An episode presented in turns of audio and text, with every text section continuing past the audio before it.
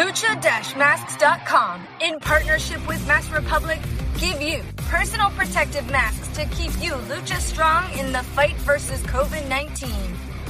With world-class luchadors Blue Demon Jr., the Lucha Brothers, LA Park, Ultimo Dragon, Cain Velasquez, Conan, and so much more. Head to lucha-masks.com and you too can become a mask warrior. Lucha-masks.com, powered by Pro Wrestling. Estás escuchando Lucha Central Podcast Network. Y ahora, luchacentral.com presenta Lucha Central Weekly en español. Amigos de luchacentral.com de México y Estados Unidos, sean bienvenidos a una nueva emisión de Lucha Central Weekly en español. Yo soy su anfitrión Pep Carrera y desde la Ciudad de México tengo el gusto de presentar a mis compañeros para el episodio de este día. Primero las damas, directamente desde la Mesa de los Márgaros, la dama del buen, es decir, Daniel Herrerías. Mana, bienvenida a tu segunda casa, bienvenida. Pues muchas gracias. Esta noche ya que estamos aquí preparando cosas macabrosas, ¿verdad? Vamos a darle porque hay mucha chisma esta semana en la lucha libre. Es correcto, Mana. Hoy también nos acompañará mi compañero amigo Joaquín Valencia de Contacto Informativo, quien se incorporará con nosotros más adelante. Amigos, escucha, esta semana tenemos un programa muy especial porque terminamos el mes de octubre y estamos a punto de celebrar aquí en México el tradicional Día de Muertos, por lo cual contaremos con historias y leyendas de fantasmas relacionadas al deporte de los costalazos. También tenemos un programa lleno de información tanto nacional como internacional. ¿Qué te parece, Dani? ¿Cómo llegamos a este episodio número 25 de Lucha Central Weekly? Pues mira, date de saltos. Llegamos. Ya olvídate cómo. Llegamos, que ya es ganancia. Llegamos y esperemos continuar. Así es. Y pues, eh, mucha actividad esta semana, eh, a pesar de que la semana pasada tuvimos, pues creo que unos días difíciles con el fallecimiento del príncipe aéreo. Eh, continuó la polémica esta semana por ahí con algunas cosas, ya igual lo iremos platicando más, más adelante, pero pues bueno, continuamos con, los, con el contagiadero covitoso de la vida y del amor, así que adelante, mana, yo te dejo los micrófonos para que nos cuentes esta triste historia. Así es, pero antes de comenzar nuestro programa número 25, les recuerdo, amigos, escuchas que Lucha Central Weekly en español es parte de la programación de Lucha Central Podcast Network, por lo cual los invito a escuchar el siguiente mensaje que nuestra compañera Denise Salcedo nos tiene para todos ustedes desde la central de Lucha Central en San Diego, California. Vamos a escucharlo.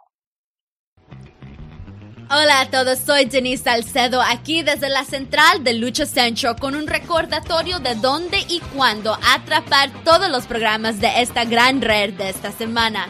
Obtén la programación completa y escucha todos nuestros programas en la sección Podcast Network de luchacentral.com. Los domingos en la fanpage de Lucha Central en Facebook, Jerry Villagrana va mano a mano con su compañero fotógrafo para comentar algunas de sus fotos favoritas que tomaron en eventos de lucha libre. Business of the Business regresa cuando el presidente de Mass Republic, Kevin Kleinrock, te lleva al interior de cómo se fabrica tu mercancía favorita de lucha libre. El martes, Mass Mats and Mayhem te lleva semanalmente al mundo de lucha underground a través del beneficio de la retrospectiva y de los invitados especiales de esta innovadora serie. Vea la transmisión en video de estreno todos los martes a las 2 pm tiempo del Pacífico, 5 pm tiempo del Este en el canal de Lucha Central en YouTube y en luchacentral.com. Luego, escúchalo en tu plataforma de podcast favorita todos los miércoles. El martes por la noche es de Wrestle Boss Live, donde Fabi Chulo habla de MMA y lucha libre profesional con invitados especiales y interacción con llamadas telefónicas de los oyentes. Visita WrestleBossLive.com los martes por la noche a las 7 pm tiempo del Pacífico para escuchar en vivo o llamar si tienes preguntas. Los miércoles descarga el programa en las plataformas de podcast. El jueves es Straight Out of the Bodega con Papo Esco y el promotor de PWR, Gabriel Ramírez, ya que tienen invitados de todo el mundo de la lucha libre para dar una mirada al interior de sus carreras.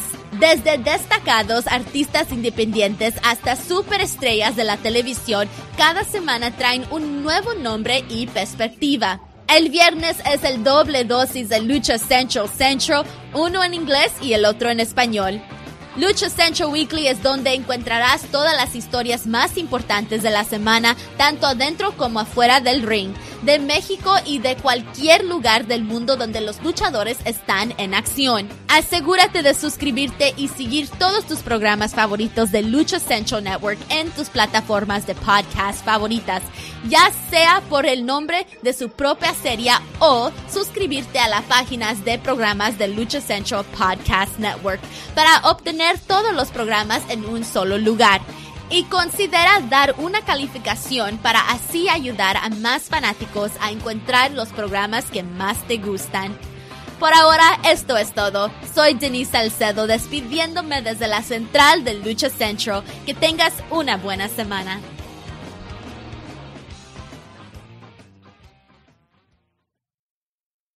Muchas gracias, Denise. Un saludo hasta el 619. Ya lo escucharon, amigos. No se pueden perder todo lo que tenemos para todos ustedes esta semana a través de Lucha Central Podcast Network, a través de luchacentral.com o de su plataforma de podcast favorita.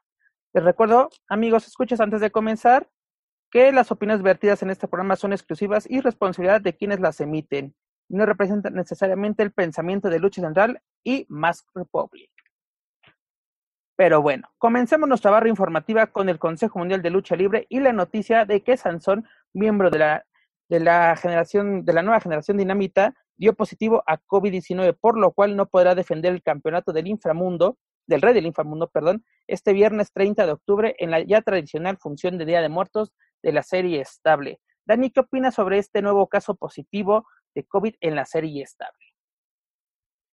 Pues bueno, eh, desgraciadamente era situación nada más de tiempo en el que pues parte del roster del Consejo Mundial de Lucha Libre pues presentara esta situación. Creo que no normalizar el hecho de que estén enfermándose, pero creo y desgraciadamente que es tan fácil contagiarse que, insisto, era cuestión de tiempo y que creo, espero y que así sea, que conforme vayan eh, presentándose estos casos en cada uno de, las estrellas del consejo, pueda, eh, pues puedan ser casos asintomáticos o puedan ser situaciones que no pasen a mayores, que no sean casos de gravedad. Así que, pues bueno, iremos reportando conforme la empresa continúe compartiendo esa información con todos nosotros.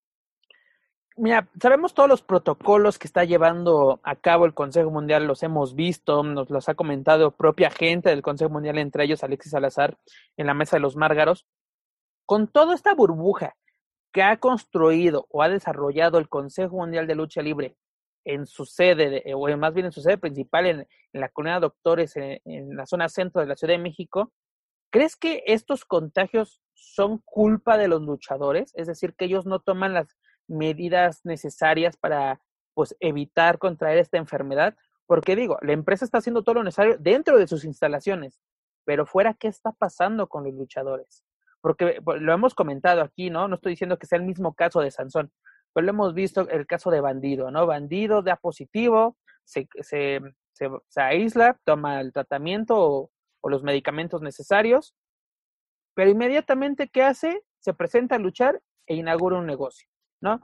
Con Sansón yo creo que él es más pues reservado en redes sociales, él como que sí comparte más sobre su, su trabajo en el ring que, que su vida privada o fuera de, de los encordados, pero ¿crees que, que, qué responsabilidad tienen los luchadores para evitar es, contraer esta, esta terrible enfermedad? Pues mira, mm, yo siento que es una situación que desgraciadamente está fuera de control, aunque los semáforos digan otra cosa. Eh, creo que... Hasta nuestra jefa de gobierno ya tiene COVID. Con hasta nuestra jefa de gobierno ya hoy dio positivo a COVID. Entonces, eh, lo platicamos muchas veces, lo platicamos muchísimas veces en un inicio, recuerdo perfectamente cuando hablábamos hace tiempo ya de lo que fue eh, Lucha Fighter, que decíamos, bueno, ellos tienen todas las medidas dentro del lugar, pero ¿y los traslados? ¿Y el, luchador en su casa? ¿Qué te garantiza que realmente puedes llegar a tener esta eh, pues interacción con otros luchadores en este caso y, continuar, vamos, sin presentar ningún síntoma, etcétera. Realmente creo que eh, pues todo queda al buen juicio de cada luchador, al buen juicio de como profesional esperarías y sobre todo ellos que son estelaristas del Consejo Mundial, creo que si ya de por sí te tienes que cuidar porque así debe de ser, Creo que alguien que tiene una responsabilidad de estarse presentando cada semana o que sabes que encabeza carteles, pues la responsabilidad se duplica o triplica. Entonces, pues bueno, no lo sabemos. Ojalá que, insisto, eh, sea el menor de los casos, pero pues yo así como están, así que como se ven los números, nada más será cuestión de una semana para saber de otro, otra semana para saber de otro y así hasta que pues hasta que la enfermedad haya recorrido todas las partes de la arena. Lo que me pregunto es, eh, pues, ¿cuánto tiempo más continuará el Consejo en estas condiciones de, eh, estamos más cerca de regresar a un semáforo rojo en la Ciudad de México que en, en tener este semáforo amarillo, que a lo mejor podría permitir al Consejo Mundial de Lucha Libre de alguna forma abrir, aunque sea al 30% la capacidad para eh, que acuda nuevamente público a las arenas.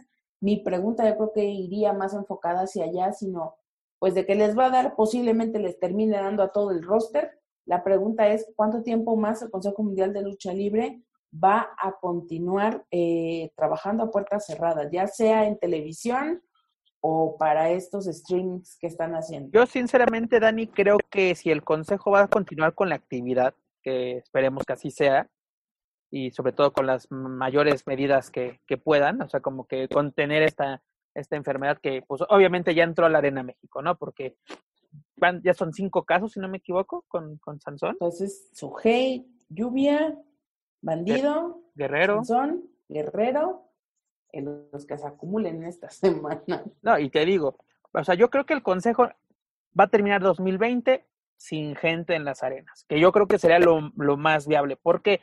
Porque recordemos que la colonia Doctores, colonia donde se encuentra la Arena México, está en, e, esa, esa colonia se encuentra en semáforo rojo. O sea, en, la, en la delegación Cuauhtémoc está considerada como foco de infección. Pues no ha bajado entonces, porque no ha bajado. Nunca, desde que yo, es que si tú te das una vuelta, pandemia no ha estado nunca en naranja ni amarillo. Si, si tú te das una vuelta por la colonia Doctores, en las calles principales para entrar a esta colonia, te recibe una lona, un letrero, este, mm, cartulinas, así, propaganda del gobierno, dice, usted está entrando en una zona de alto contagio. ¿No? O sea, casi casi usted está entrando bajo su propio riesgo. en, vecindades cercanas a la Arena México, a la entrada están estos carteles. Alto contagio, alto contagio, alto contagio. ¿No? O sea, no es culpa, así, esto no es culpa del consejo. Oye, pero esto sí es hasta irreal de alguna manera, porque tenemos un año, un año casi sin asistir a las luchas, o sea, sin, sin, o sea, teniendo luchas a puerta cerrada, transmisiones, bueno, obviamente Estado de México, porque ahí living la vida loca, ¿no? Pero, pero pues en Ciudad de México mm, no es así, o sea, eh, eh, ¿Cuándo dejó el, Consejo Mundial de Lucha Libre transmitir? ¿Febrero? ¿Marzo? Marzo. Marzo. Entonces, marzo, abril, mayo, junio, julio, agosto, septiembre, octubre.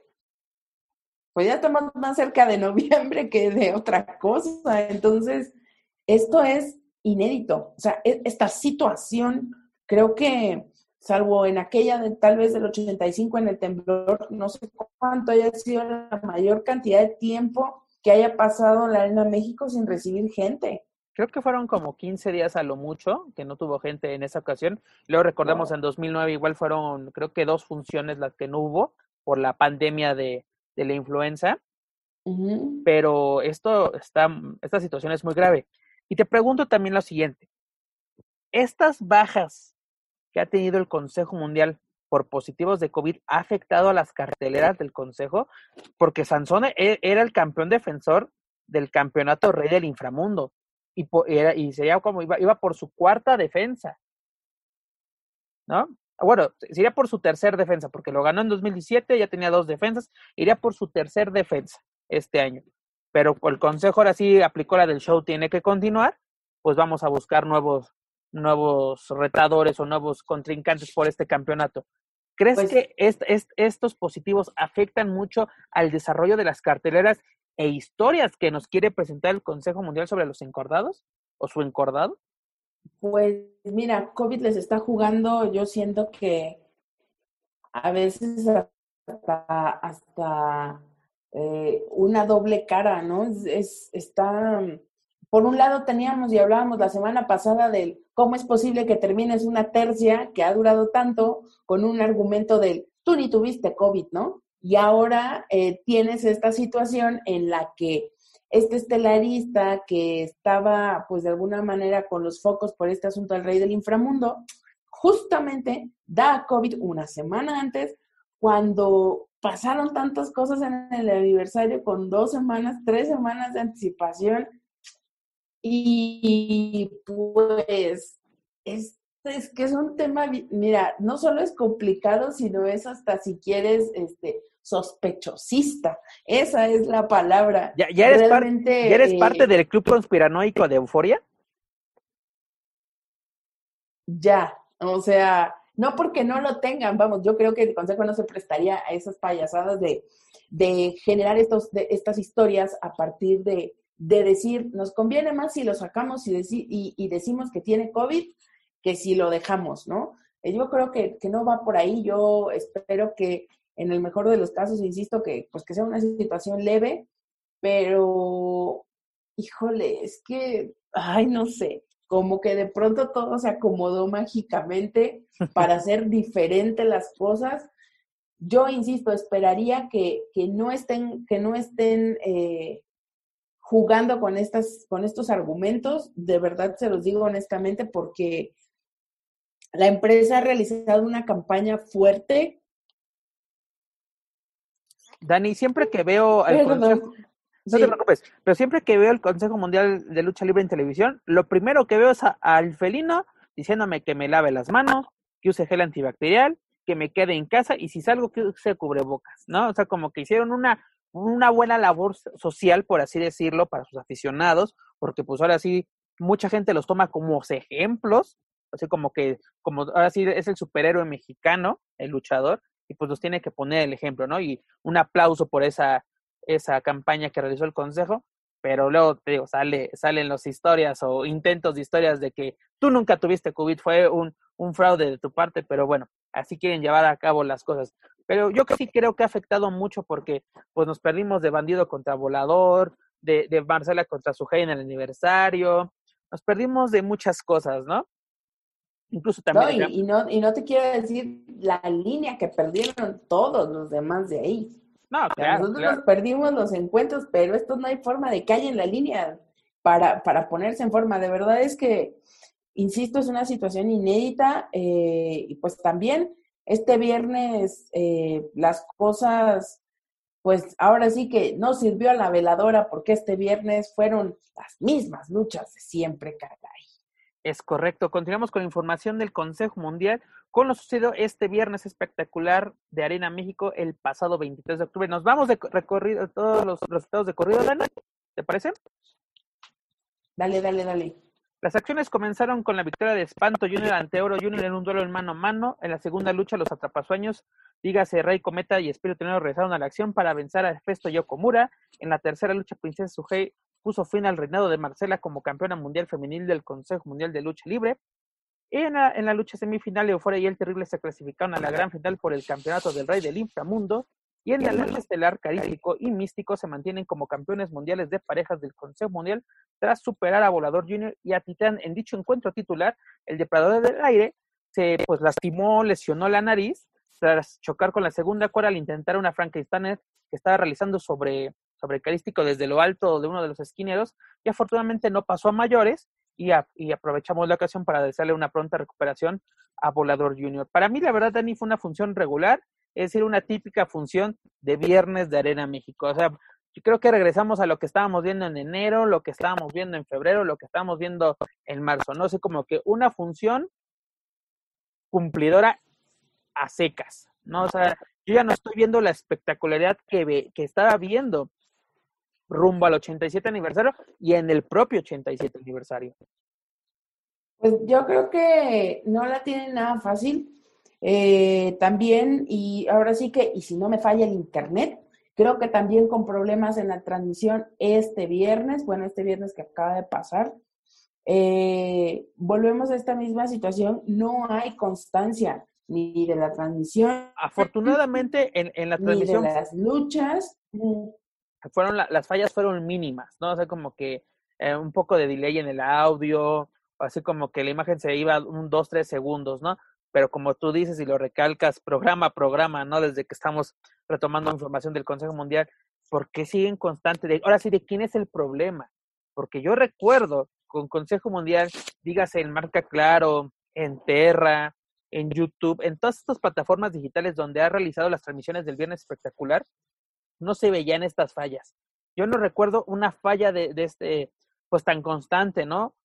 Y pues la verdad es preocupante porque mucha gente se está quejando porque estás pagando más de 100 pesos para ver esta función.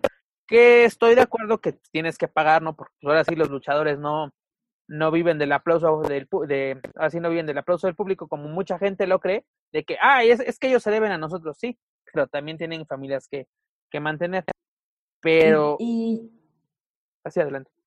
Sí yo creo que en ese sentido eh, es una pues no quisiera decir que una falta de responsabilidad porque finalmente creo que las condiciones eh, a pesar de ser las óptimas algo sucede. Pero como consumidor, la verdad es que sí es molesto porque uno realiza esta situación de estar pagando, de estar comprando los abonos, en el caso de nosotros que es mucho más factible porque forzosamente tenemos que estar viernes tras viernes, eh, sí es molesto que, de pronto estás eh, en lo mejor de la lucha y pum, se va la señal.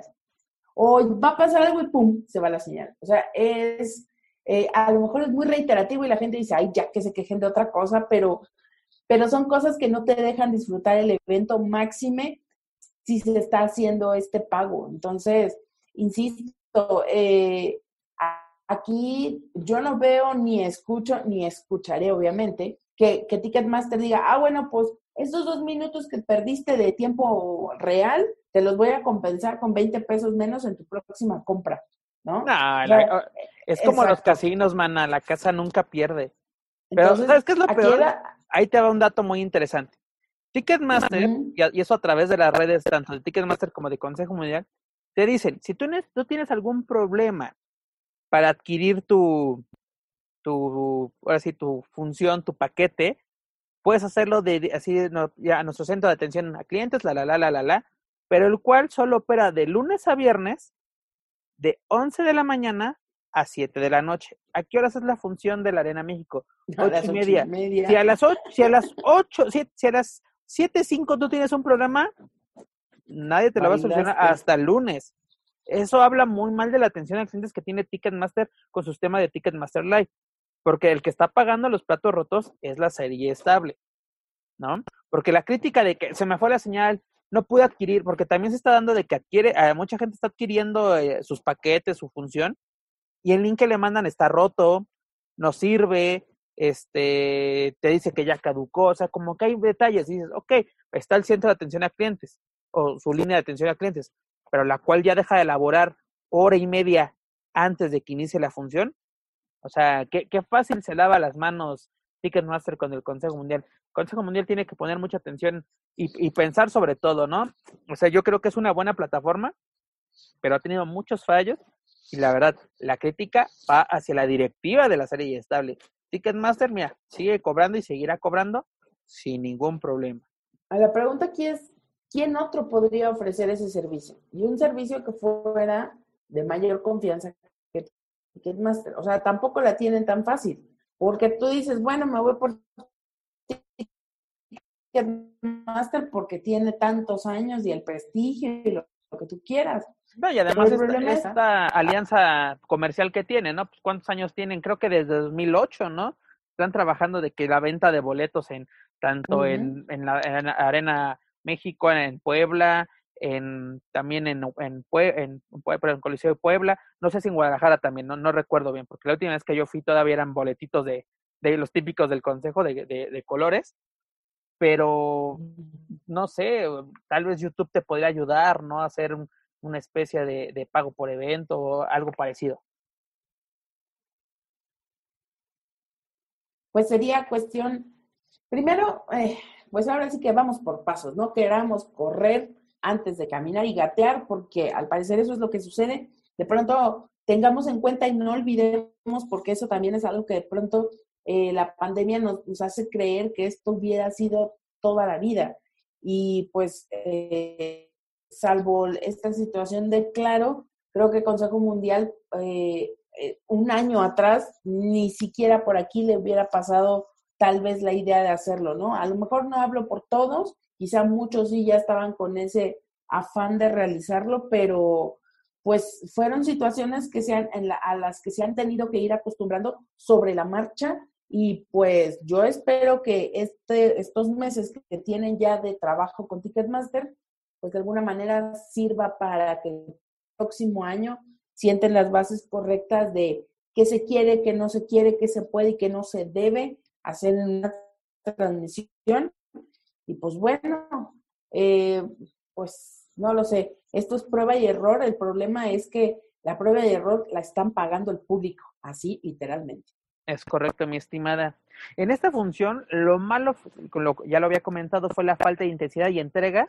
No, lo, no veo lo mismo que vi previo al 87 aniversario, pero tuvo sus cosas buenas, el regreso de los atrapasueños y su, su hambre de, de éxito. No, no, no, no se ha apagado esa intensidad que ellos tienen. Ellos sí tienen ganas de, de seguir siendo alguien, de ganarse un lugar dentro de la serie estable y eso se aplaude lo de Princesa Suhei como nueva campeona me agrada, la verdad era una campeona sin corona, ahora sí es la reina Suhei, por fin tiene un título que tanto esperaba y pues a ver qué, qué tal, qué, qué nos ofrece como campeona, como máxima monarca, ¿no? De, de la serie estable, eh, pues de, ahora sí en la división mundial.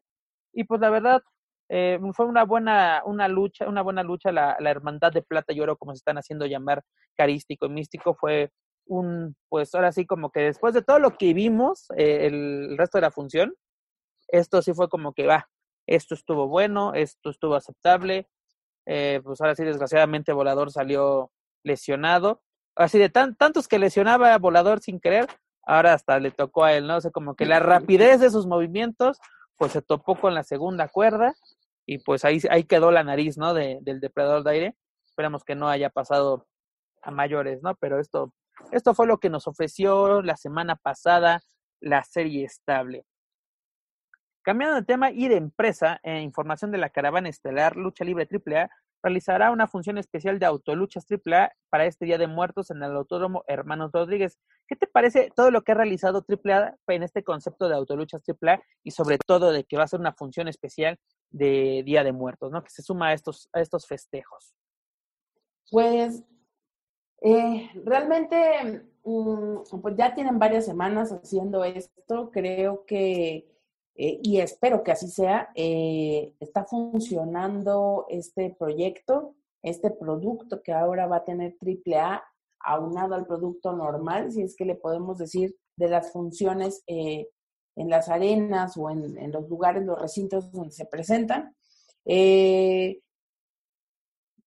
pronto es complicado porque la empresa eh, nunca es tan abierta en esa situación de, de saber eh, cómo, cómo poder monitorear realmente si es que está funcionando o no. Eh, sobre la idea, sobre los luchadores, sobre lo que hemos podido ver, creo que lo más, más importante y que es lo que quizá está dando pie a que se hagan más y más funciones, pues es justamente que AAA tenía una necesidad absoluta de rellenar estos huecos que había dejado la pandemia en cuanto a la producción de material o de nuevo material para eh, los canales donde, donde transmiten su programa. Eh, por ese lado, creo que eh, Autoluchas no solamente está cumpliéndole al público que acude al evento, sino también a la gente que no sale de casa o la gente que estaba acostumbrada a tener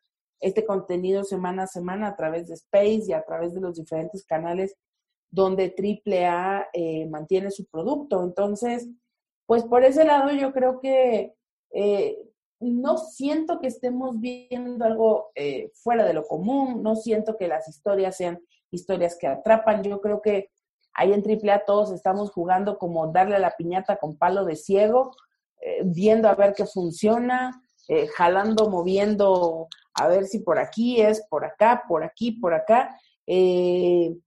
también estamos, al igual que el Consejo Mundial de Lucha Libre, haciendo prueba y error y también es el público el que está pagando esta prueba y error.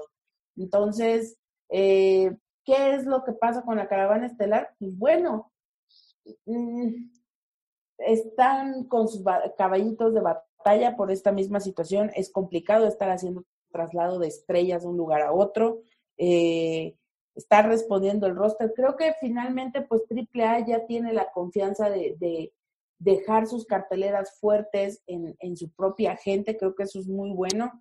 Tenemos cosas muy destacadas como la actuación de Laredo Kid, que, bueno, este año y el año pasado creo que han sido de, sus mejores, de sus mejores momentos dentro de la lucha libre, ha sido creo que el mejor de los regresos. Eh, pues también por ahí el calor que trae Mister Iguana, en, tanto en las redes como con la gente, su personaje. De pronto volver a ver a, pues a, los luchadores que, que, cada semana la gente ya estaba agarrando estas historias, dígase el caso especial de Pagano Chessman, y pues finalmente eh, tener estas, eh, como estos granitos de oro, estas pepitas de oro ahí que de pronto te brincan, que dices, vale la pena ver este producto. Yo me quedo mucho, mucho, mucho con la participación tanto de Hades como por ahí, eh, pues no quiero dejarlo, pero Morder, el grande, creo que son de esos, esos luchadores base que cumplen y que dan un gran show cada vez que se presentan. Estoy de acuerdo contigo y esa lista yo también incluiría a Dave the Clown, ¿no? O sea, estos luchadores están respondiendo, están sacando, o más bien están poniendo el pecho para las balas, uh, defendiendo la bandera de lucha libre triple, entregándose en, en, los encordados, ¿no? De este, de este concepto de autoluchas. Hades, las oportunidades que está teniendo son increíbles, ¿no? Este duelo ante Fabio Apache que ha llamado mucho la atención, las defensas titulares del campeonato latinoamericano por parte de Laredo Kid, ¿no? Ante, Octagon Junior, ante Drago, ante Aerostar.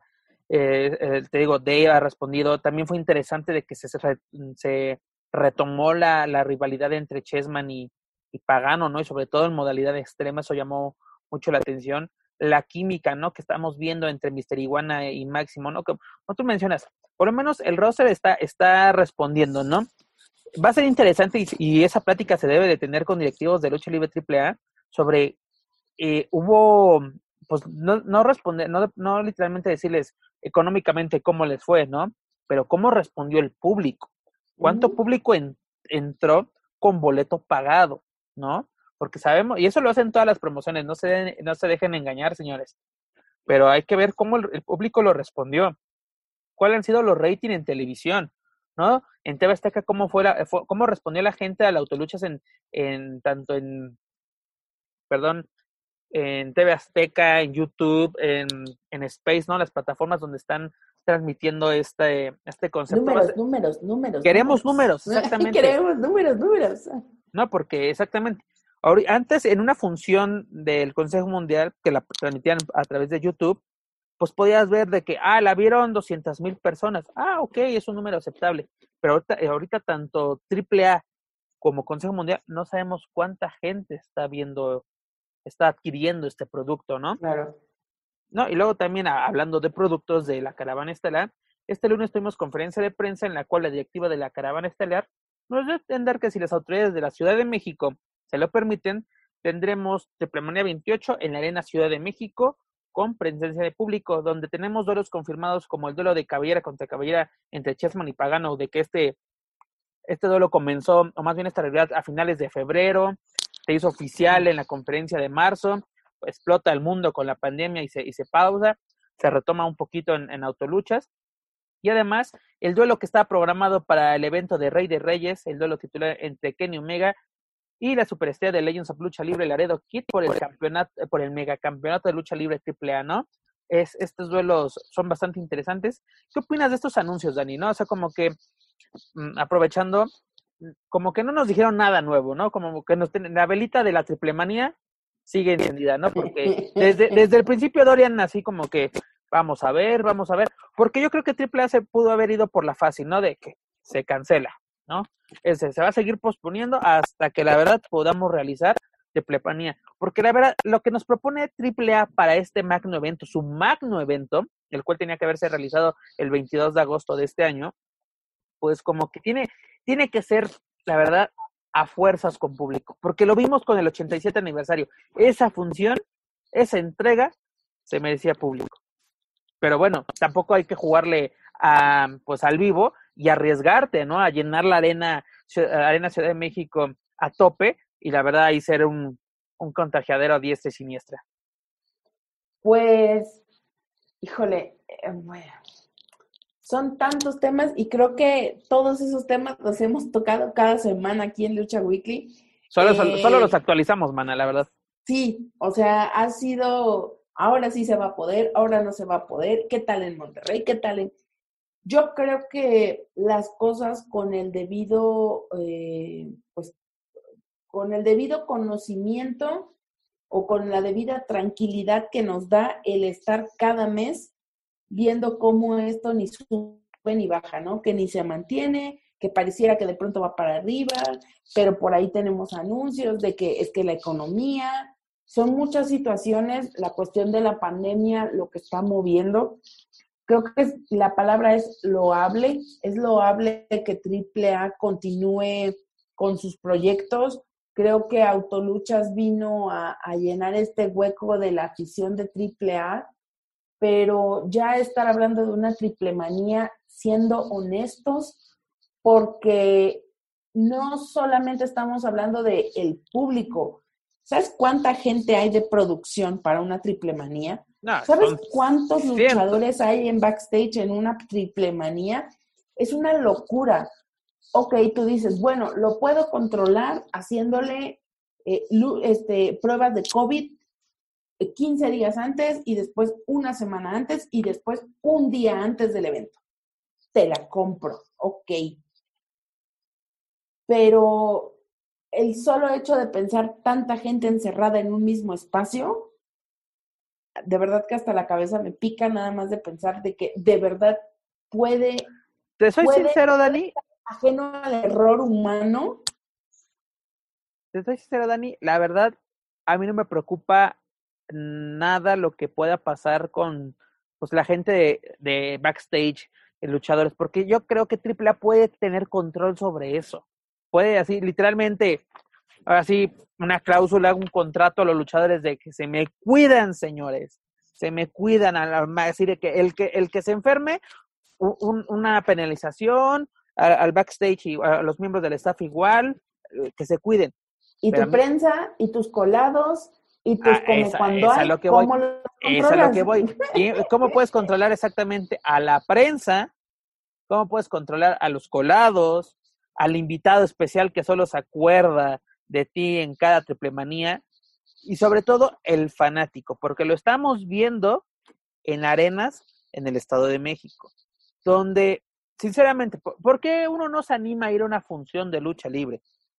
Porque si te enteras que en arenas, de, no vamos a decir nombres de arenas, pero del, del, municipio de Nesa, eh, de, este, de este Estado de México, donde anuncian funciones con bombo y platillo, pero no hay, no hay ni gel, no hay ni agua en los baños, ¿no?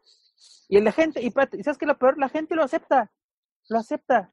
en lugar de decir, ¿sabes qué? No, yo me voy, regrésame mi dinero. ¿Por qué? Porque no hay, no hay seguridad. Y, incluso ir a, levantar una denuncia, ya sea a, las autoridades municipales, una queja a la propia comisión de, güey, ¿por qué dejan trabajar si no hacen algo? ¿no? A ver.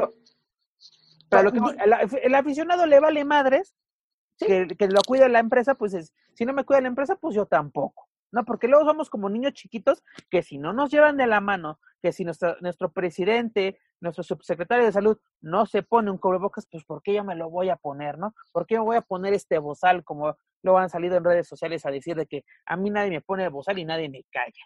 ¿No? O sea, como que...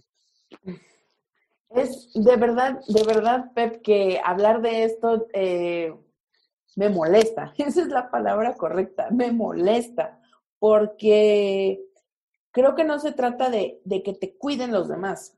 Estamos hablando desde enero, febrero que comenzó esta situación del no esperes a que otro te vaya a cuidar. Aquí la responsabilidad es de uno. Uno sabe si trae las manos sucias, uno sabe, porque también lo vemos. De pronto dices, traigo mi cubrebocas, pero te lo estás mueve y mueve y jale y jale y toque y toque.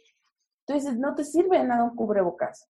¿No? Porque, no porque no funcione, no porque no haga su función, sino porque estás toquito que la cara como un niño chiquito en el transporte público, o sea, la normatividad está, existe, el problema es la gente, el problema es la gente. En el Estado de México hay gimnasios abiertos operando normalmente, hay bares operando normalmente, hay todo operando normalmente. Bueno, no vamos más lejos, no hablemos solo del Estado de México, aquí mismo en la Ciudad de México. yo te puedo decir, Dani, y asegurar, hay bares en la colonia obrera, la colonia que está a un lado de la colonia Doctores, en la zona centro de, de la Ciudad de México, que están operando hasta las 5, 6 de la mañana los fines de semana, como si, y a tope. Y no solo ahí, te vas a Mazarik y está igual. O sea. Zona rosa, tan sencillo. O sea, no, no tienes que estar, eh, no tienes que estar de pronto diciendo, es que es cuestión de educación. No, señores. O sea, no es cuestión solo de educación, porque desde el estrato más bajo hasta el estrato más alto, les sigue valiendo madres. Y yo creo que volvemos a este asunto, no nos perdamos en el hilo, pero AAA creo que hace bien en, darle continuidad o seguimiento a estos eventos que, que, son eventos importantes, que son los eventos magnos y que a diferencia del Consejo Mundial de Lucha Libre, ellos lo están pausando, lo están pausando tienen esta otra situación de autoluchas en las que también hemos hablado y hemos dicho, es imposible que una triple manía se haga en una autoluchas.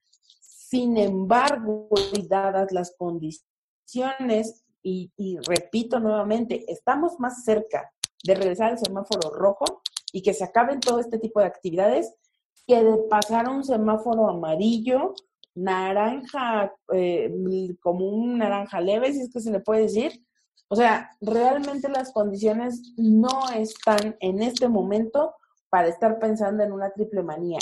Que, si lo hace triple A, qué bueno. Qué bueno por sus fanáticos, qué bueno por sus luchadores.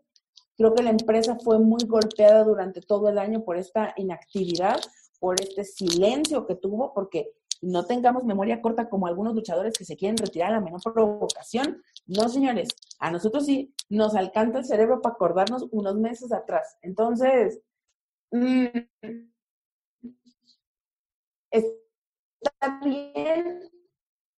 eh, es una manera positiva de, de continuar trabajando, porque creo que AAA también tiene que estar en ese aspecto. Tengo que buscar una manera de hacerlo pero de ahí a que realmente ocurra, de a que estemos hablando en diciembre de ya estamos listos para la triple manía, yo no soy tan optimista en ese aspecto. Mira, yo la verdad también dudo que se pueda llevar a cabo por lo menos en diciembre. O sea, yo creo que las condiciones no son las, las adecuadas. Pues yo sería muy feliz, la verdad, con viendo este encuentro entre Pagano y Chessman, ver a Kenny Omega de, vuelta aquí en Ciudad de México, ¿no? Y enfrentando a, a, pues, eh, a Laredo Kid en su mejor momento, ¿no? Ver a los Lucha Brothers, ver a Taya, a Lady Maravilla, Shani, a todas estas grandes superestrellas que tiene eh, Lucha Libre AAA. Pero bueno, yo, yo te digo, yo confío totalmente eh, en AAA, la verdad, que puede hacer un buen trabajo, pero no en la gente. A mí me preocupa mucho la gente. Y tú mencionaste un punto muy importante, Dani, los colados, tu prensa, porque así, mucha, mucha gente, y, y, también se nos ha criticado, de que es que ustedes ahorita no están yendo. Señores, mi salud es primero. Yo no voy a estar como, como la conjolí de todos los moles en cada conferencia molera que me inviten, en cada gimnasio, que función clandestina que me inviten. ¿no? O sea, como que eh, yo, yo, mi salud es primero, porque si yo no tengo salud, señores, no tengo nada. Y yo creo que muchos luchadores te lo pueden decir, muchos luchadores que estuvieron parados y sobre todo, y entre ellos están los de lucha AAA, ¿no? Ahorita yo creo que están agradecidos de que están pudiendo tener actividad, pero si se enferman, ¿qué va a pasar?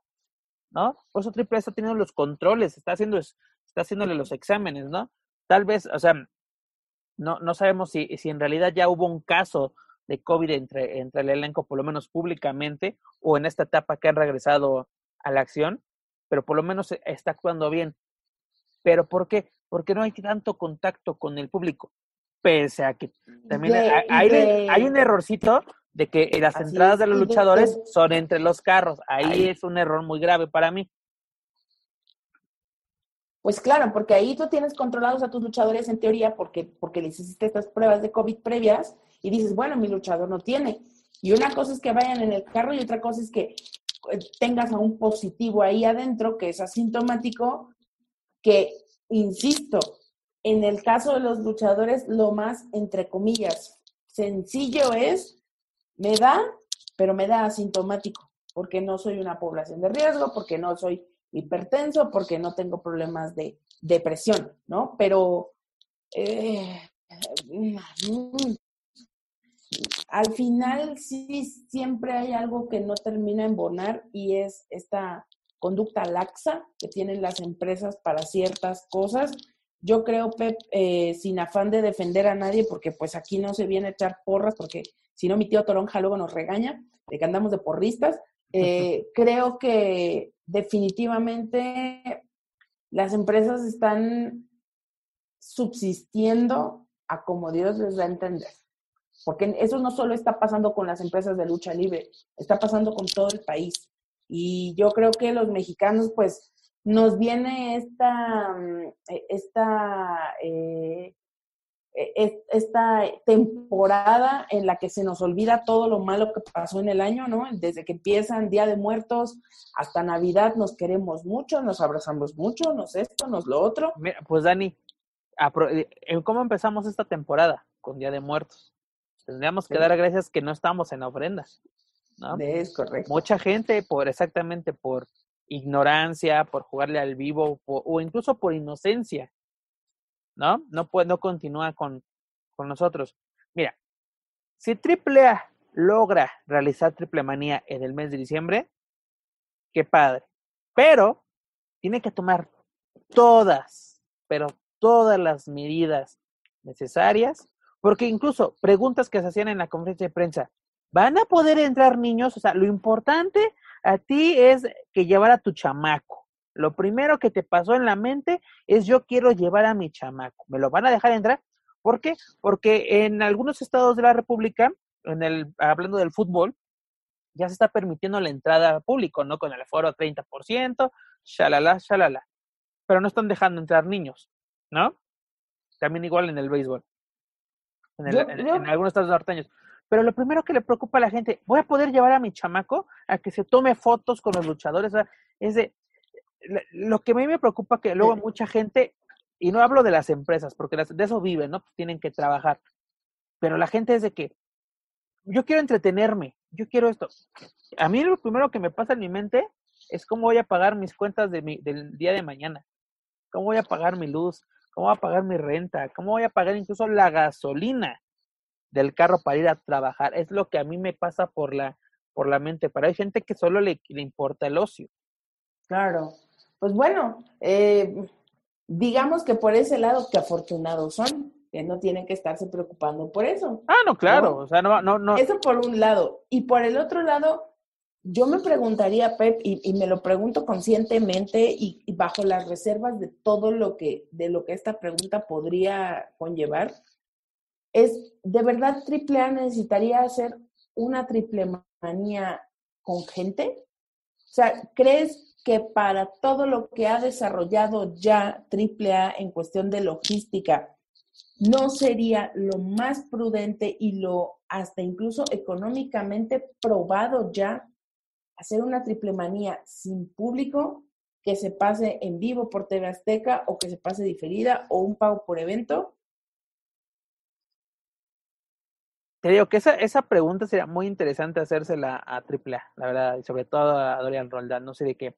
Ok, la situación no es viable, este, la cosa se puso otra vez muy canija, que la verdad nunca ha cambiado, seamos sinceros. Aquí en México la situación nunca cambió, o por lo menos en la zona centro, ¿no? Donde nosotros nos encontramos, ¿no? Ciudad de México, capital. Pero, mira, mm, yo creo que no sería viable una triple manía sin público, ¿no? Porque una de las, eh, aunque AAA, yo siempre he dicho, es un producto que fue diseñado para la televisión, ¿no? La verdad se disfruta más en, en por TV, ¿no? Pues porque ves toda la historia, todo, todo esto. Pero una triple manía sí tiene, sí tiene que ser en, en vivo, ¿no? O sea, como por todo cómo se construye, porque literalmente AAA trabaja todo un año para que exactamente culminar todo en, en ese magno evento, ¿no? En, en, tu evento de eventos. Y la verdad sí como que sí perdería un poco la esencia, porque, o sea, el Consejo Mundial, lo dijimos, fue muy aceptable. A mí me gustó mucho el 87 aniversario, pero ahí sí me hubiera gustado verlo en vivo, estar en la arena, vivirlo, ¿no? Porque esa entrega, es, esa hambre de triunfo de los luchadores por destacar, pues se agradece, ¿no? Porque la verdad, voy a ser sincero nuevamente, para lo que estoy viendo los últimos tres viernes, pues sí me quedo en, en mi casa, ¿no? Los puedo ver cómodamente desde mi casa, no hay ningún problema, ¿no? Ya lo pagué, lo voy a ver. Claro. Pero una triple manía lo veo muy difícil, ¿no? Porque triple precisamente que se ha caracterizado los últimos tres años, es llevar a su producto a la televisión sin que tú pagues un peso. Estás viendo Triple Manía en vivo y gratis por Twitch. Estás viendo Triple Manía diferido por TV Azteca. Estás viéndolo en vivo por Space. Ok, es televisión de paga, pero tú estás pagando un servicio por, por así canales de películas, de deportes, etcétera, ¿no? Como que ella va incluido en, en un gasto tuyo, ¿no? Así como, ah, mira, van a pasar triple manía, qué padre, pues ya lo pagué, no hay ningún problema. Y de repente que hagan lo que, lo, lo mismito que le pasó al Consejo Mundial, la crítica de, ahora, ¿por qué me cobras? Si tú las subes gratis a YouTube, si yo las veo por marca, claro, si yo las veo en, el 9 gratis. ¿no? y que si me permites poner, no es que el dedito en la llaga, ¿por cuál lucha vas a pagar? En triple A. ¿quién te da una lucha que valga la pena pagar? Kenny Omega y Laredo Kid. Por esa lucha yo se pago. ¿Y cuál más? Ah, eh, ahí está el problema. ¿Y cuál más? Me tienes que poner una cartelera para decir que, o sea, por ejemplo, como en el consejo. Al final dices, fue una buena cartelera, pero fue, una cartelera parchada. ¿No? Ahí es, a lo que voy. Triple A no puede hacer una, una, una triple manía a puerta cerrada no sería, para mí, no, no sería viable. Pero mira, mira vamos a cambiar un poquito de tema porque si no, mira, yo, yo aquí veo que, que cada vez que tocamos el tema relacionado al COVID, te me prendes, ¿no? La semana pasada con Príncipe Ari estaba sacando espuma por la boca. No, bueno, es que, es que, mira, de veras, eh, hablamos de la responsabilidad de los luchadores, hablamos de la responsabilidad de los promotores. Pero al final vuelvo a lo mismo. Tú puedes convocar a que venga la gente y te llene la arena. Pero si la gente misma está entrando a un lugar donde no hay las condiciones, ¿por qué lo aceptas? Y luego tienes estas, estas situaciones o circunstancias desafortunadísimas, como un fallecimiento de un compañero, y lo único que se te ocurre es ponerte a llorar delante de las cámaras, pero sigues trabajando en estas mismas empresas que no llevan ambulancias, que no tienen doctores, que no te van a pagar una garantía eh, de, lo que, de lo que se debería. No entiendo yo el circo de todo lo demás. O sea, de verdad es estar aventando el, dinero al Dani, aire. Eh, eh, el luchador, y no solo el luchador, el mexicano en general, es víctima de su ignorancia de sus derechos y obligaciones. Porque si lo luchado, es como uno trabaja y de repente te dicen, sí, pero no vas a firmar con la empresa, va a ser por outsourcing. Ahí el, el, el que está entrando a la boca del lobo voluntariamente es uno. Es como que te pago dependiendo de cómo nos vaya en la taquilla. No, o sea, ¿por qué tengo que aceptar eso? ¿Por qué tengo que, eh, así, cambiarme en un, en un pasillo? ¿O por qué tengo que tener un baño que ni siquiera tiene agua? ¿No? O de que si tengo una lesión durante la función, tengo que pagar los insumos médicos que se me administren. ¿no? De que no, no quiero nada, o sea, llegando a mi casa me, me curo aquí el, así mi rajada en la, en la frente, porque pues el doctor me va a cobrar las gasas y, y, los, y el, pues, los antibióticos, ¿no? Es lo que te digo, ¿no? Eh, ahí sí es culpa mucho de, de luchador. Pero te digo, Dani, cambiando un poquito de tema y un tema un poquito más agradable, que yo creo que fue todo, todo el punto para que AAA llevase a cabo una conferencia de prensa con bombos y platillos, porque pues la verdad no nos dijeron nada que no sepamos, ¿no? Porque incluso en este programa yo se los adelanté de que se tenía planeado llevar a cabo Triple Manía en el mes de diciembre. Si no me acuerdo, fueron hace tres programas, señores. no, es algo que así de que no voy a decir, ay, yo soy el señor exclusivas. No, ¿no? Porque yo vengo aquí, vamos a darles la nota, no ser la nota como muchas, muchas personas. Un saludo a, a nuestro compadre Planchitas. Mira, AAA dio un buen anuncio y creo que un anuncio muy importante.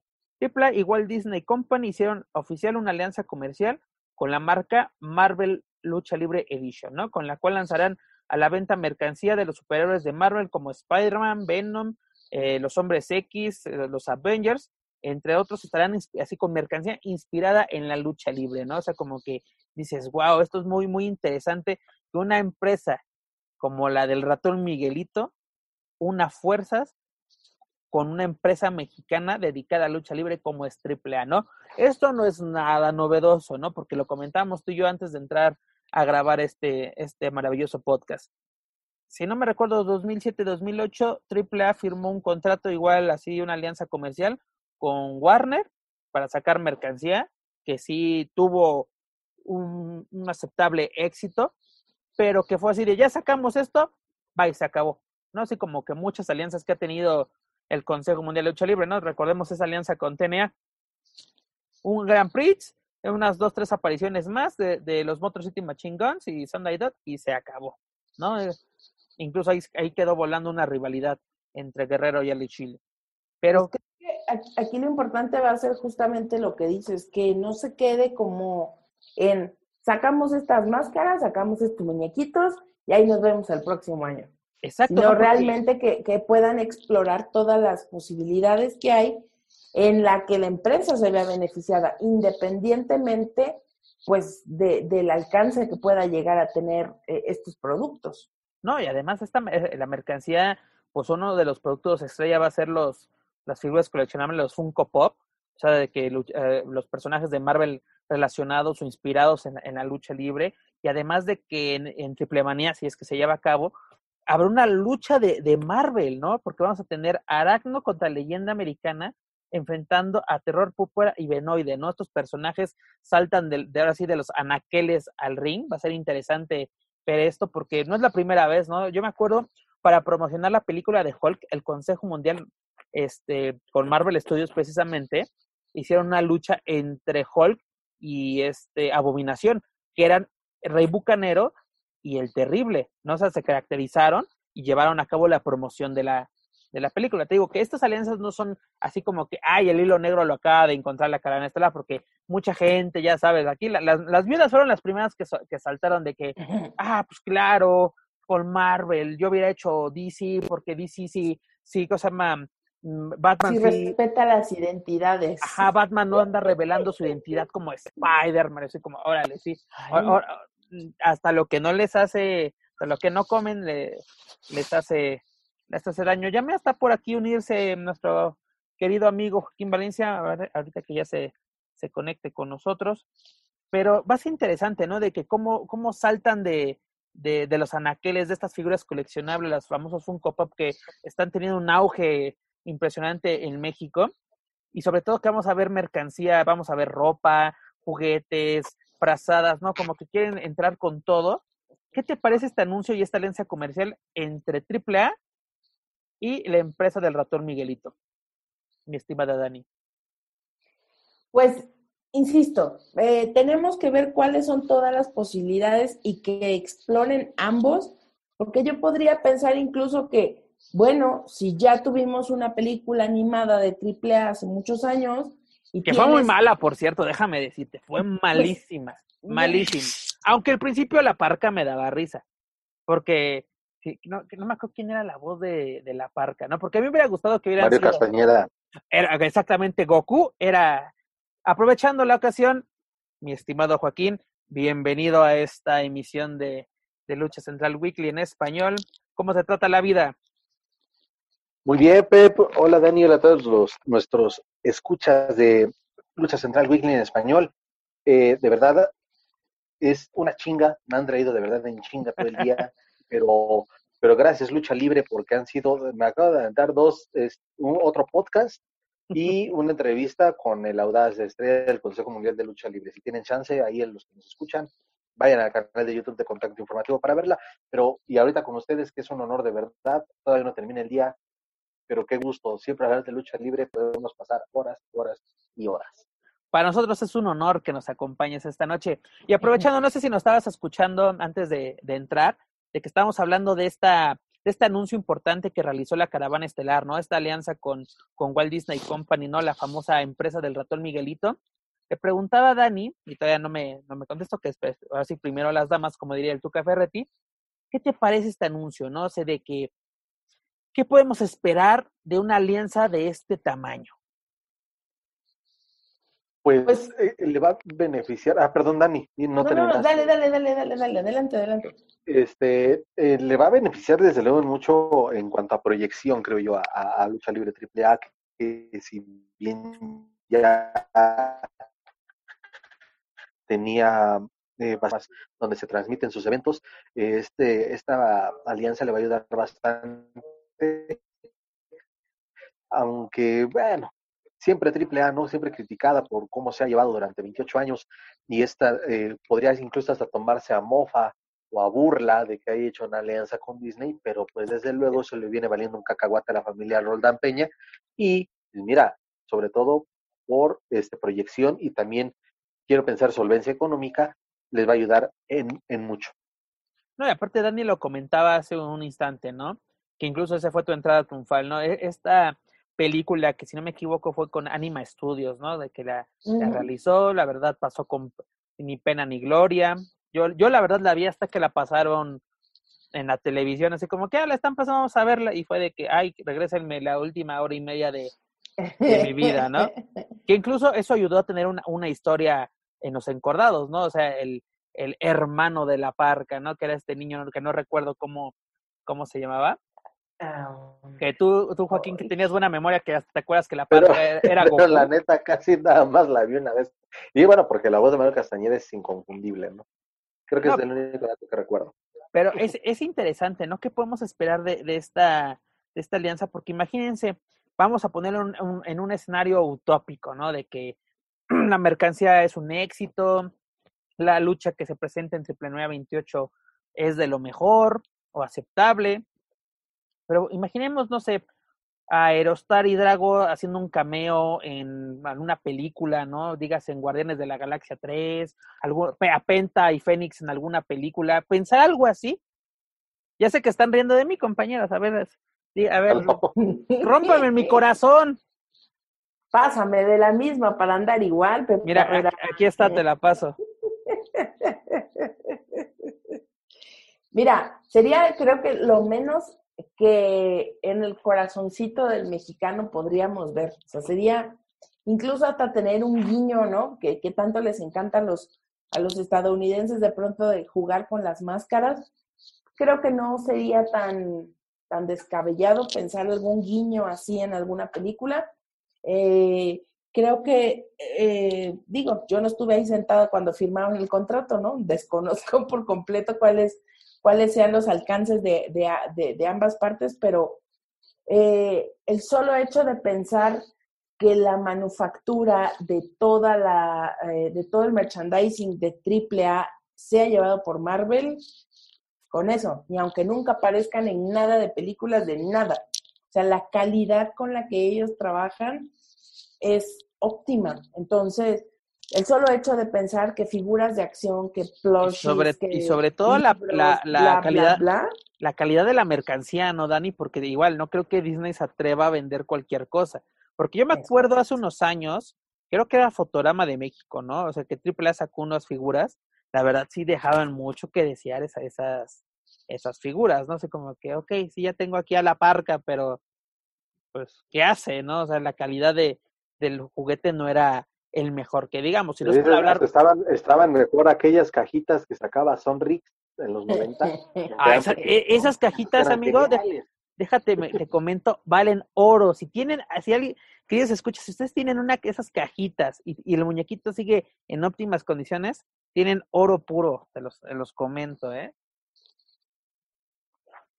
Pero, y, pero mira, incluso más, y redondeando el tema de lo, bueno, tu, idea hipotética, mi querido este, sí, a lo mejor sí será como que ya muy mm, demasiado debrayado pensar en que puedan hacer un cameo en una película, pero recordar que Disney ya también tiene su plataforma de streaming y porque no bien pueden venir incluso ahí algunas eh, quizá pequeñas apariciones o referencias en nuevas producciones que vaya a generar, en fin, pues es un monstruo, este, tanto Marvel como Disney es un monstruo del entretenimiento, entonces eh, le va a ir bien al lucha libre AAA como lo usen. Simplemente eso. La verdad es que eh, con este tipo de alianzas dudo mucho que pueda haber algún impedimento para que tenga éxito. No, y luego, además de que yo, yo sigo con mis escenarios utópicos sobre esta alianza comercial, eh, podemos imaginar algo un poquito más realista, porque luego, luego soltaron la, la, sonrisa de oreja a oreja cuando comenté lo de los cameos. Una posible función con elementos de AAA en algún parque temático de Disney. ¿Por qué comento esto? Porque en los años 90, WCW realizó varias funciones de, de lucha libre en parques de temáticos Disney, sobre todo en los MGM Studios, que hoy son los Hollywood Studios en Orlando, Florida, Incluso Rey Mysterio tuvo sus primeras apariciones en WCW en, en un parque de Disney, defendiendo incluso el campeonato de WCW ante Juventud Guerrera en los NGM Studios que les acabo de comentar. Por eso le digo, no es tan descabellado una función de lucha libre en un parque temático. Incluso, otro ejemplo, Impact Wrestling por muchos años realizó sus funciones semanales en los estudios Universal en Orlando. Incluso ahí tenían su arena, que era la, la zona de impacto. Por eso te digo, no es, no es descabellado pensar que un parque de diversiones sea sede de una función, ¿no? Porque les digo, Thunder, eh, doble, este, este, WC, este, Monday Nitro fueron en, en Disney, en estos parques de Orlando. ¿Por qué no pensar una pequeña función o, una exhibición de lucha libre en un parque del ratón Miguelito? No suena nada descabellado, ¿eh? Nada. E incluso eh, hasta podría decirte, pues ya suena como a, a contrato firmado para, para en cuanto se pueda regresar a la, entre comillas, normalidad, si es que en algún momento lo llegamos a hacer. Y sí suena como a una campaña de verano que fácilmente podrías hacer, fiestas mexicanas, no sé, creo que los motivos sobran, ¿no? Y, y perdón que te interrumpa, Dani. Este, Disney tiene un parque que se llama EdCop, que está en, igual en, en Orlando, Florida, donde tienen un pabellón mexicano. Ahí pues exactamente, tienen cosas relacionadas a la cultura mexicana, restaurantes, cosas culturales. Ahí puedes aplicarlo. Incluso se está construyendo en este mismo parque ah, una, una cosa relacionada, como decirlo, una tierra relacionada a la película de Coco, ¿no? Que está vinculada al Día de Muertos. Te digo, o sea, como que Disney puede, puede sacarle oro y tripla también a esta alianza comercial, porque digo, una función, digo, tal vez lo de los cambios sí es algo muy descabellado, incluso les soltó la risa a ustedes, pero una función, incluso, e, el, ¿sabes por qué no es descabellado? Porque Lucha Underground es el ejemplo perfecto. El éxito que fue en Estados Unidos. Y eso que estaba en una cadena que no en todos Estados Unidos se vio, ¿no? Tal vez su gente era mucho en California, Arizona, Texas, así como que la parte sureña pegada a México, pero Yo creo que se puede hacer muchas cosas, no solo vendernos funcos y, y frazadas con, con imágenes de lucha libre, sino realmente explotar al máximo la imagen de los luchadores de lucha libre AAA. Creo que al final eh, piénsalo como, como, un, como una persona con, con este nivel de negocios. Tu carta de presentación es lucha underground, no veo por qué no. Porque exactamente, si sabemos que ahora sí como que la, la carta fuerte del proyecto de, de, Lucha Underground fue este Robert Rodríguez, ¿no? Este famoso director de, de cine, ¿no? Famoso por las películas de Desperado, Eras una vez en México, ¿no? Incluso Spy, Spy Kids, ¿no? Los, los mini espías. Pero que siempre es algo relacionado a la cultura mexicana. Aquí tienen a un socio que es un gigante mundial, que la verdad mucha gente, eh, cuando salió la noticia, riéndose, haciendo mofa, y ya sabes, ¿no? De que esto denigra la lucha libre, que hasta respirar denigra la lucha libre. Este programa denigra la lucha libre, ¿no? Todo, todo, todo denigra la lucha libre. Pero mira, yo lo veo como porque es dinero, ¿no? Es, es, y es algo que aquí en México mucha gente no ha entendido, y es mucha gente del negocio, ¿no? Porque yo, yo te lo puedo decir, el negocio de las playeras es de unos cuantos, el negocio de las máscaras es de unos cuantos. En una plática con una persona me decía, en la, lucha libre en Estados Unidos es un negocio de millones de dólares y mucha gente puede vivir de ello. En México es de cientos de miles, pero solo es de unos pocos. Ahora sí, de ese famoso 1%. Y sobre todo está concentrado, aunque les duela, está concentrado en dos familias. ¿Sí? Seamos sinceros. Así, ¿no? Así que, pues yo la verdad le deseo mucha suerte a... la mesa de los márgaros, pero ya me amargué, Pep Carrera, con permiso. de, de, desde hace rato te me estás amargando, Dani. Pero mira, para eso es este programa también, para, para que, para que de, tu pecho no se vuelva bodega y saques, saques todo. Pero si quieres, Dani, dejamos a un lado la caravana estelar y cambiamos nuevamente de tema, pero ahora nos vamos al ámbito internacional con las superestrellas de Legends of Lucha Libre, Penta Cero Miedo y Rey Fénix que continúan su actividad en All Elite Wrestling. El pasado miércoles se enfrentaron entre ellos en un duelo mano a mano donde Rey Fénix resultó ganador. Este duelo fue en un duelo para determinar, bueno, es un torneo más bien, les explico rápidamente que ellos escuchas, un torneo para determinar al retador número uno por el campeonato mundial de AEW, el cual está en poder actualmente de John Moxley, tu favorito, mi estimado Joaquín. Pero Hombre, mejor es- perro. este Rey Félix venció, mira, el dato interesante, Rey Félix por primera vez venció a su hermano Penta, el Cero Miedo, en un duelo en mano a mano. Es la primera vez que se lleva una victoria ante su hermano. Lo- Los, vimos en Lucha Underground, los hemos visto en Japón, los hemos visto infinidad de veces aquí en México, pero es la primera victoria, ¿no? Y eh, en qué escenario. Y luego el Mexaquín avanzó a la, ronda semifinal del torneo, en el cual enfrentará al megacampeón de lucha libre AAA, precisamente Kenny Omega. Me atrevo a decir, amigos, sinceramente, que esta lucha fue espectacular y es candidata, por lo menos yo la pongo como candidata a la lucha del año. Mucha gente también criticó esta lucha de que eso es acrobacia, eso está, es una coreografía, que no sé qué. Ah, pero aman ver a Negro Navarro contra, contra el Solar. En- pero eso sí, Pues, a ras de lona. Yo que te puedo decir, creo que eh, de verdad no quiero sonar a, a mamá cuervo ni nada por el estilo, pero qué alegría me da ver que dos luchadores mexicanos estén en ese nivel, que traigan ese nivel también, porque bueno, muchos están en esas ligas, pero el nivel no es el óptimo. Ellos sí, creo que a pesar de que Fénix ha batallado mucho con las lesiones, de que Penta, eh, pues es, es, un cheque al portador eh, en cuanto a cuestión de popularidad, en cuanto a cuestión de show. Eh, creo que se conjuntó, ¿no? Fue el, el choque de, el choque de, de, colosos.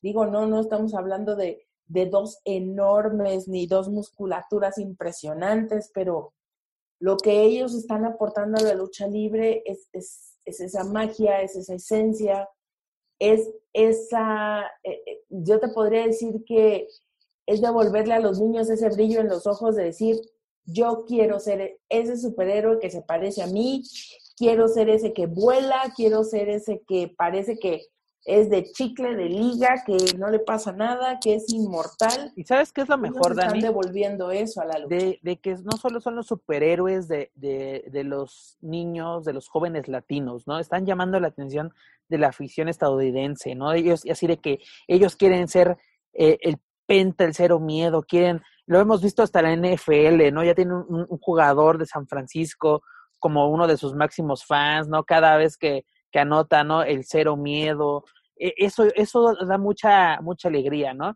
Y además me atrevo a decir, o sea, mucha gente igual no le gusta el, el, producto de, de AEW, pero yo me atrevo a decir que es lo mejorcito esta lucha, yo creo que es la segunda mejor lucha que nos ha presentado AEW en Dynamite en lo que va del año, ¿no? O sea, porque se ha criticado de que es que solo los ponen en Dark, solo no sé qué. Vean, señores, lo que pueden hacer si les dan el chance, se pueden llevar una muy buena lucha, una lucha que medios especializados en Estados Unidos les, les, les, les llovieron a, lagos, ¿no? Sí, estos elogios a tanto a Penta como a Fénix. Y aquí en México, ah, es que eso, eso es coreografía, eso, eso no es lucha libre. ¿Qué quieres ver? perdóname, era lucha libre ver al perro guayo este abrirse la frente domingo domingo en la en, en el torneo de cuatro caminos, ¿cuántos dejaron, cuántos se quedaron inválidos? ¿Cómo están ahorita? Ah, pero es que ellos sí dejaban todo, ¿no? Y luego tienen que estar vendiendo sus máscaras ahí a coleccionistas. En fin. salva esto, Dani, porque este también ya se está amargarando. Por ah, entonces, regresemos al tema, regresemos al tema, por favor. Pero mira, esto también, yo creo que esto también va a amargar un poquito a Dani, porque nuevamente una lesión impedirá a Rey Fénix seguir luchando, por lo cual su lugar será tomado por su hermano Penta el Cero Miedo y se volverá a ver las caras con Kenny Omega. Es va a ser la segunda ocasión que se enfrente en duelo en mano a mano con Kenny Omega. Recordemos que en el evento All In de 2018, el, este, el Cero Miedo y, y Omega se enfrentaron donde Omega resultó ganador. Esta lucha, señores, es muy, muy buena. Si la pueden ver, véanla. La verdad es, es todo un agasajo ver esa lucha, ¿no? Porque no todos los días ves a un máximo exponente de una empresa que incluso pues es prácticamente la cara de esta nueva empresa llamada All Elite Wrestling, sobre todo uno de los máximos exponentes mexicanos a nivel internacional, porque recordemos que a través de este evento de All se hace la fundación precisamente de, de AEW. ¿No? Y aparte recordemos que también Rey Fénix es la segunda vez en el año que pues se pierde un evento o una, un encuentro por lesión, ¿no? Recordemos que en el mes de, de mayo iba a ser parte del evento Double or Nothing, pero una lesión igual una semana antes lo dejó fuera.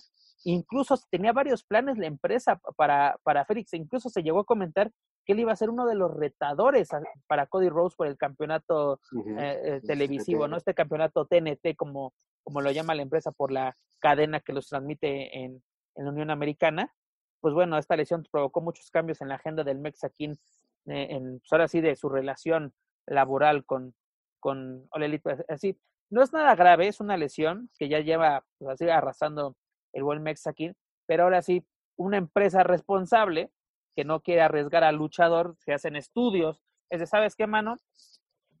Este, no, ni modo, no vas a poder, no te vamos a dar el, el alta médica, no la, no nos la vamos a jugar y no queremos que te la juegues, pero también no se tal vez sí no estamos saboreando este duelo, pero es un duelo que ya habíamos visto el año pasado, precisamente, si no me equivoco, en Héroes Inmortales, donde aquí en Omega despoja del megacampeonato a, a Rey Fénix. Esto iba a ser una revancha, ¿no?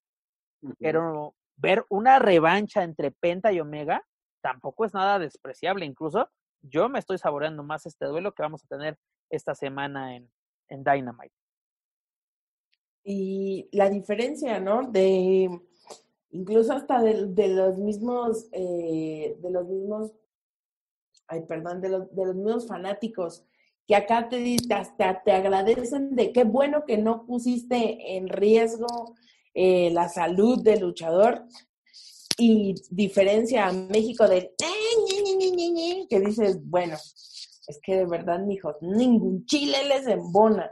Pero, Pero bueno. Ahí te das cuenta cuándo son las grandes ligas y cuándo es una, una, empresa molera. Y, y, qué bueno, o sea, independientemente de, de si ya eh, vimos este, este, este encuentro, creo que Fénix eh, ha batallado mucho con la cuestión de sus lesiones y, y siempre, siempre eh, será preferible de, a todas luces su salud que un encuentro que o se puede posponer o se puede cambiar o etcétera, etcétera. Entonces, eh, sí también eh, es interesante ver lo que puedan hacer y creo que de verdad, y creo que hace 15 años, hace 10 años, sí tenían el hambre, sí tenían las ganas, pero hoy es una realidad.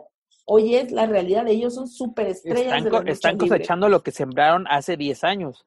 Así la verdad, ¿qué podemos esperar de este encuentro entre el Cero Miedo y Kenny Omega? Joaquín. Una gran lucha. es, es difícil eh, decir que, que sea igual, ¿no? A lo que vimos hace dos años en All In. Las circunstancias son diferentes. Bueno, pasa el tiempo y la experiencia, así como los golpes, pues desde luego también cambia la, el, el momento de que se acaba una lucha con grandes exponentes como Penta y como Omega, pero una final adelantada para mi gusto, pero eh, no va a decepcionar, eso sí. Eh, ya bien dicen que también hay, tienes una buena lucha, entonces la siguiente debe de ser igual o mejor. Ese es el reto que tienen ambos y me imagino que están conscientes de eso y es más que agregar porque no va a decepcionar y con eso con eso me quedo, no va a decepcionar. Quien gane, pues vamos a estar hablando de ello la próxima semana. Tú, Dani, ¿qué, qué, qué te esperas de este encuentro? Pues la verdad me espera algo espectacular y por espectacular no me refiero a que brincos y, no sé, fuegos artificiales, no. Espero una lucha cerrada, espero que sea una cuestión mínima la que haga, haga que uno, uno sobresalga sobre el otro. Me gustaría ver una, una, mm, un encuentro parejo. Creo que eso le daría mucha valía a, a ambos, tanto, pues ahora sí que el que se queda como el que, como el que lo gane. Y pues esperar, de verdad es que Penta está en un nivel en el que aquí en México tal vez la gente diga, es que es un payaso, es que ya nada más hace el cero miedo, pero su actuar fuera de México, su actuar en estos grandes encuentros, de verdad que para mí es, es una situación de máximo respeto porque sé que no solo se preparan físicamente, sino mentalmente, porque son muchos minutos de lucha. También espero que, sea una lucha que dure un poquito más que a lo mejor las que nos podrían dar o las que, las que siempre nos dan. Desgraciadamente va a tener un, un, tiempo límite de 20 minutos porque es lo que oh. tiene pactado. todas las luchas, sí, todas las luchas de son de 20 En Dynamite, por lo menos las luchas por, por así, por tiempos de televisión, están pactadas a, a 20, minutos. Ah, pero 20 pues, minutos que pueden ser buenísimos. Eh, eh, hacen maravillas en 15, te lo puedo decir. Hacen maravillas en 15. Entonces, sí se me antoja y creo que tal vez sin exagerar y, poniendo sus debidas precauciones, estaríamos tal vez, si todo sale bien y todos los astros se alinean, viendo la lucha del año. Esperemos que sí. Recordemos que Penta ya fue campeón mundial de Impact Wrestling, este Rey Fénix ya fue megacampeón de lucha AAA. ¿Podemos ver a Penta o a Rey Fénix como campeón mundial de, de AEW en un futuro? Sí, sí, ¿por qué no? Sí, porque también con lo que decía Dani, ¿no? el trabajo que, por ejemplo, el trabajo de Penta que ha sido muy bueno y a destacar, porque sabes también otro punto que veo yo, que sí muchos mencionan mucho esta seña, el cero miedo, que la pueden ver hasta mínimo 15 veces por lucha. Bueno, Penta también en, y trabajó bien su personaje, cosa que ha encajado muy bien con el estilo de que, que ofrecen Estados Unidos. También entretenimiento sí mezclado con lucha libre. Y eso Penta lo entendió muy bien y por eso ha trabajado muy bien. Ya hizo una marca. El cero miedo ya está relacionado a Pentagón, ¿no? O sea, de que, y aparte, televisoras como ESPN, por este jugador del NFL, es de voltear, es de quién, por quién es sí, ¿A quién se refieren? Sí, sí, sí. ¿A quién se refiere? Ya, ya le vinieron, incluso fue ESPN Estados Unidos, vino a México a hacerle un reportaje a, al propio Penta, ¿no? O sea, como que él está haciendo un excelente trabajo que está posicionando no solo como un luchador, sino como una marca relevante en Estados Unidos. Con mucho temor, así de con mucho temor de lo que voy a decir. Échale, este, este tipo de temas siempre acarrea mucho temor en mi persona, pero si ellos continúan con este ritmo y este nivel, perdónenme, así de, ya estoy sintiendo así de los tuitazos y los Sí, ya, todo mañana así de ¡ah! la horda tuitera. Pero estaríamos viendo, yo sin temor a equivocarme, al nuevo Santo y Demon de nuestra generación. De nuestra generación. No estoy diciendo que son iguales, que son mejores, no. De nuestra generación. Ellos han roto esas barreras. ¿Sabes qué pasó con ellos? Que el boom que todos esperábamos lo hicieron del otro lado del río que es donde debe de importar. ¿Por qué? Porque ganar Benjamines es más importante que ganar otra cosa.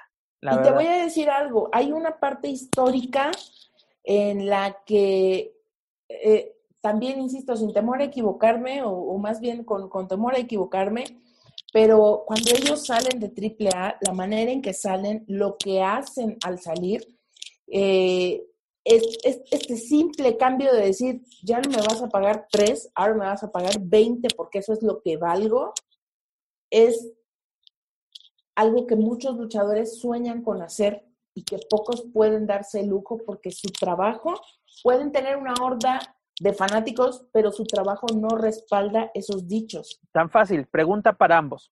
¿Quiénes son las superestrellas sin contar a Penta y Fénix, obviamente, aquí en México? Actualmente, ¿quiénes son las superestrellas? De, díganme tres, tres superestrellas.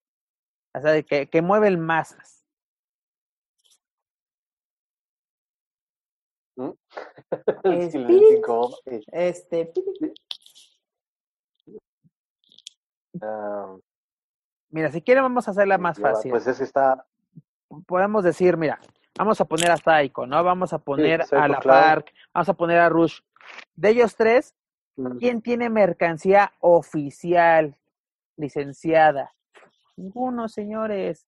Tendrán eh, algunas así poquita mercancía, ¿no? Con alguna con Rim Honor, con algunas empresas, ¿no? Rush tiene los cubrebocas, igual que este, la par con Pro Wrestling Revolution, pero es mínima. Penta y Phoenix firmados por Marcos Public, eh, tienen sus playeras en Hot Topic, una de las empresas, una de las tiendas de, de ahora sí, de, pues de cultura pop más importantes en Estados Unidos. Eh, Pro Western Tees les fueron de sus primeras playeras en Estados Unidos, distribuyendo a, nivel internacional, ¿no? Pasaron de vender piratería afuera de, la, de, cualquier arena a ya vender una, una marca, un producto licenciado. Va a tener sus figuras con Botfire Studios. Ya, ya vienen en camino sus figuras también de, de este All Elite Wrestling, mercancía con All Elite Wrestling, o sea, ellos están en todos lados, están, están sacando dinero de sus nombres, ¿no? Ese es el éxito de un luchador, señores. La verdad, porque mucha gente dice, no, lo que importa es el aplauso del público. Sí, pero el luchador más importante de que pague, pague por ti. Porque ahora sí, de, es que ellos entregaban su cuerpo y alma todos los ídolos del toreo, ¿cómo están, señores? En sillas de ruedas, en cosa más, con bastones, o peor aún, muertos. ¿Por qué? Porque dejaron todo para que ustedes disfrutaran que llegaban sangrados a sus casas domingo a domingo. Así es. Sí, yo estoy totalmente de acuerdo en eso. Creo que independientemente de todas las cejas que se pueden levantar, la verdad no me importa, eh, son... ¿Y cuándo nos ha importado? ¿Cuándo nos ha importado? Es que hay mucha gente que es detractora, hay mucha gente que, que como siempre eh, señala lo que es diferente, señala lo que no está eh, dentro del canon de lo que se espera y, creo de verdad, de verdad, con, con, con, toda la justicia que pudiera yo, yo tener en, en mis dichos, eh, estos niños se levantaron de la nada, se rompieron la madre y ahí es donde están hoy, ¿no? Ahí, de verdad, es de esas pocas cosas que yo digo, eso es saber trabajar, eso es saber llevar tu carrera, eso es saber dónde estás. Este par de hermanos, ahora sí, no han llegado ni a la punta de la montaña del éxito. Siguen subiendo, siguen subiendo. Porque uno, uno podía pensar precisamente con el ejemplo que acabo de dar, ¿no? Penta como campeón de Impact Wrestling, ya fue su máximo. No, señores, seguimos, seguimos, seguimos. O incluso vámonos unos años antes. Lucha Underground era su meca. No, vámonos, siguen avanzando, siguen avanzando. Y qué bueno, y es un ejemplo que muchos luchadores tienen que poner, ¿no? Porque exactamente, en 2006 hubo un boom muy cabrón de la lucha libre. Este personaje cruzó fronteras, pero ahí quedó. ¿Por qué? Porque no supo aprovechar las oportunidades que se le puso, le pusieron enfrente. Y este par de hermanos están aprovechando una y otra vez las oportunidades. ¿Por qué? ¿Qué hicieron? Tú lo acabas de mencionar, salen de AAA, vámonos al terreno independiente estadounidense, vámonos a, empresas de Chicago, vámonos a empresas de Pittsburgh, vámonos a empresas de Texas, aunque no sean reconocidas en toda la nación, pero nos vamos a hacer nombres en esto, vámonos a una empresa reconocida de California como es Pro Wrestling Guerrilla, vámonos ahí, vámonos a juntar con, con los Young Bucks, con, con Cody, presentan el proyecto de la Elite, Ay, vamos a firmar con esto, vamos a, a, firmar con AAA para seguir teniendo presencia en México, porque eso es muy importante, no perder la, la, presencia aquí en México. Pero siguen adelante y la verdad, esperemos que, una, que Fénix se recupere y esté al 100 en futuras presentaciones. Dos, que sea cual sea el resultado, que Penta y Omega nos ofrezcan el uchononón que nos estamos saboreando o, mejor aún, imaginando, ¿no? Es correcto. Pero en fin, amigos, eh, recuerden que esta, esta y más información la pueden encontrar en nuestro sitio web oficial, luchasnal.com. En fin, dejamos al lado nuestra barra informativa y damos paso a nuestro especial de Día de Muertos, ñaca ñaca. 12, 12 de la noche. Vámonos, así. Saque, saque, apaguemos la luz, prendan las veladoras, se prendan la luz de su celular para... No, espérate, porque dicen por aquí, por donde vivo, sí hay, ¿eh? Sí hay. No, hasta Joaquín ya, ya, ya, ya hasta prendió el sirio porque ya le dio. Mira, vamos a empezar con esto. Dani, Joaquín, ¿a ustedes les gustan o creen en las historias y leyendas de fantasmas? Dani, comenzamos con. Híjole. Em, eh, yo estoy segura de que las vibraciones, y esto vamos, vamos a empezar desde la, desde la parte más, este, desde lo más científico, si es que se le puede llamar de alguna manera, hasta, hasta lo popular. Eh, las vibraciones que, se tienen, que nosotros tenemos, que cada cosa, cada objeto vibra, eh, puede estar animado, ¿no? Es decir, puede tener vida o no, pues son, son cosas que modifican el ambiente. Entonces, si partimos de esa, de esa conclusión científica, pues sí, es ilógico pensar que una vez pues, que ya está demostrado que una vez que falleces, pues bueno, tu espíritu abandona el cuerpo que tienes y según tu creencia o según lo que sucede, que esa es la parte que, nadie se termina de explicar a ciencia cierta, es eh, algunos cuerpos se van, ¿no? A otros cuerpos eh, pasado algún tiempo deciden regresar y otros pues quedan lupeados en esta situación según las diferentes religiones, según las diferentes, eh, etcétera, etcétera, etcétera. Entonces, de forma muy concreta, mi respuesta es sí, absolutamente, totalmente. Eso. Segunda pregunta rápidamente para ti, Dani, antes de irnos con el estimado Joaquín. ¿Te ha pasado algo que diga, esto no es normal? esto es así de como que ahora sí, esto no, no, no entra, no le encuentro una lógica, porque todo en esta vida tiene una lógica, ¿no? Pero hay cosas que dices, ¿qué, acá, qué carajos acabo de vivir? ¿Qué acabo de ver? ¿No? Porque es el típico de que es que se escuchan ruidos, es que, y, y ahorita vamos a hablar de, ¿no? De muchas cosas que, o de las que hemos, nos hemos sentado nosotros. Pero tú has visto o vivido algo que te diga, esto no fue normal, pero no encuentro una explicación de qué pasó. Las historias del Consejo Mundial cada viernes, maldita sea. eso sí, eh, vamos a contratar a Carlos Trejo para llevarlo un viernes. No manches, eso sí, este, hasta me puso la piel chinita. Mi estimado Joaquín, misma pregunta para ti. ¿Tú, a ti te gustan estas historias o, y has vivido algo que te diga, que te haga preguntarte, esto no es normal, no entra en mi lógica? Pues no, no me gustan, no creo en ello porque no me ha pasado. No he, no he vivido hasta la fecha alguna experiencia, digamos, paranormal o que no tenga una explicación lógica. La verdad es que no, tratar de hacer memoria no. No, creo, pero ya cerré la ventana. Lo único que sí, perdón. Exactamente, yo dije, nada, este perro tan ladre y ladre.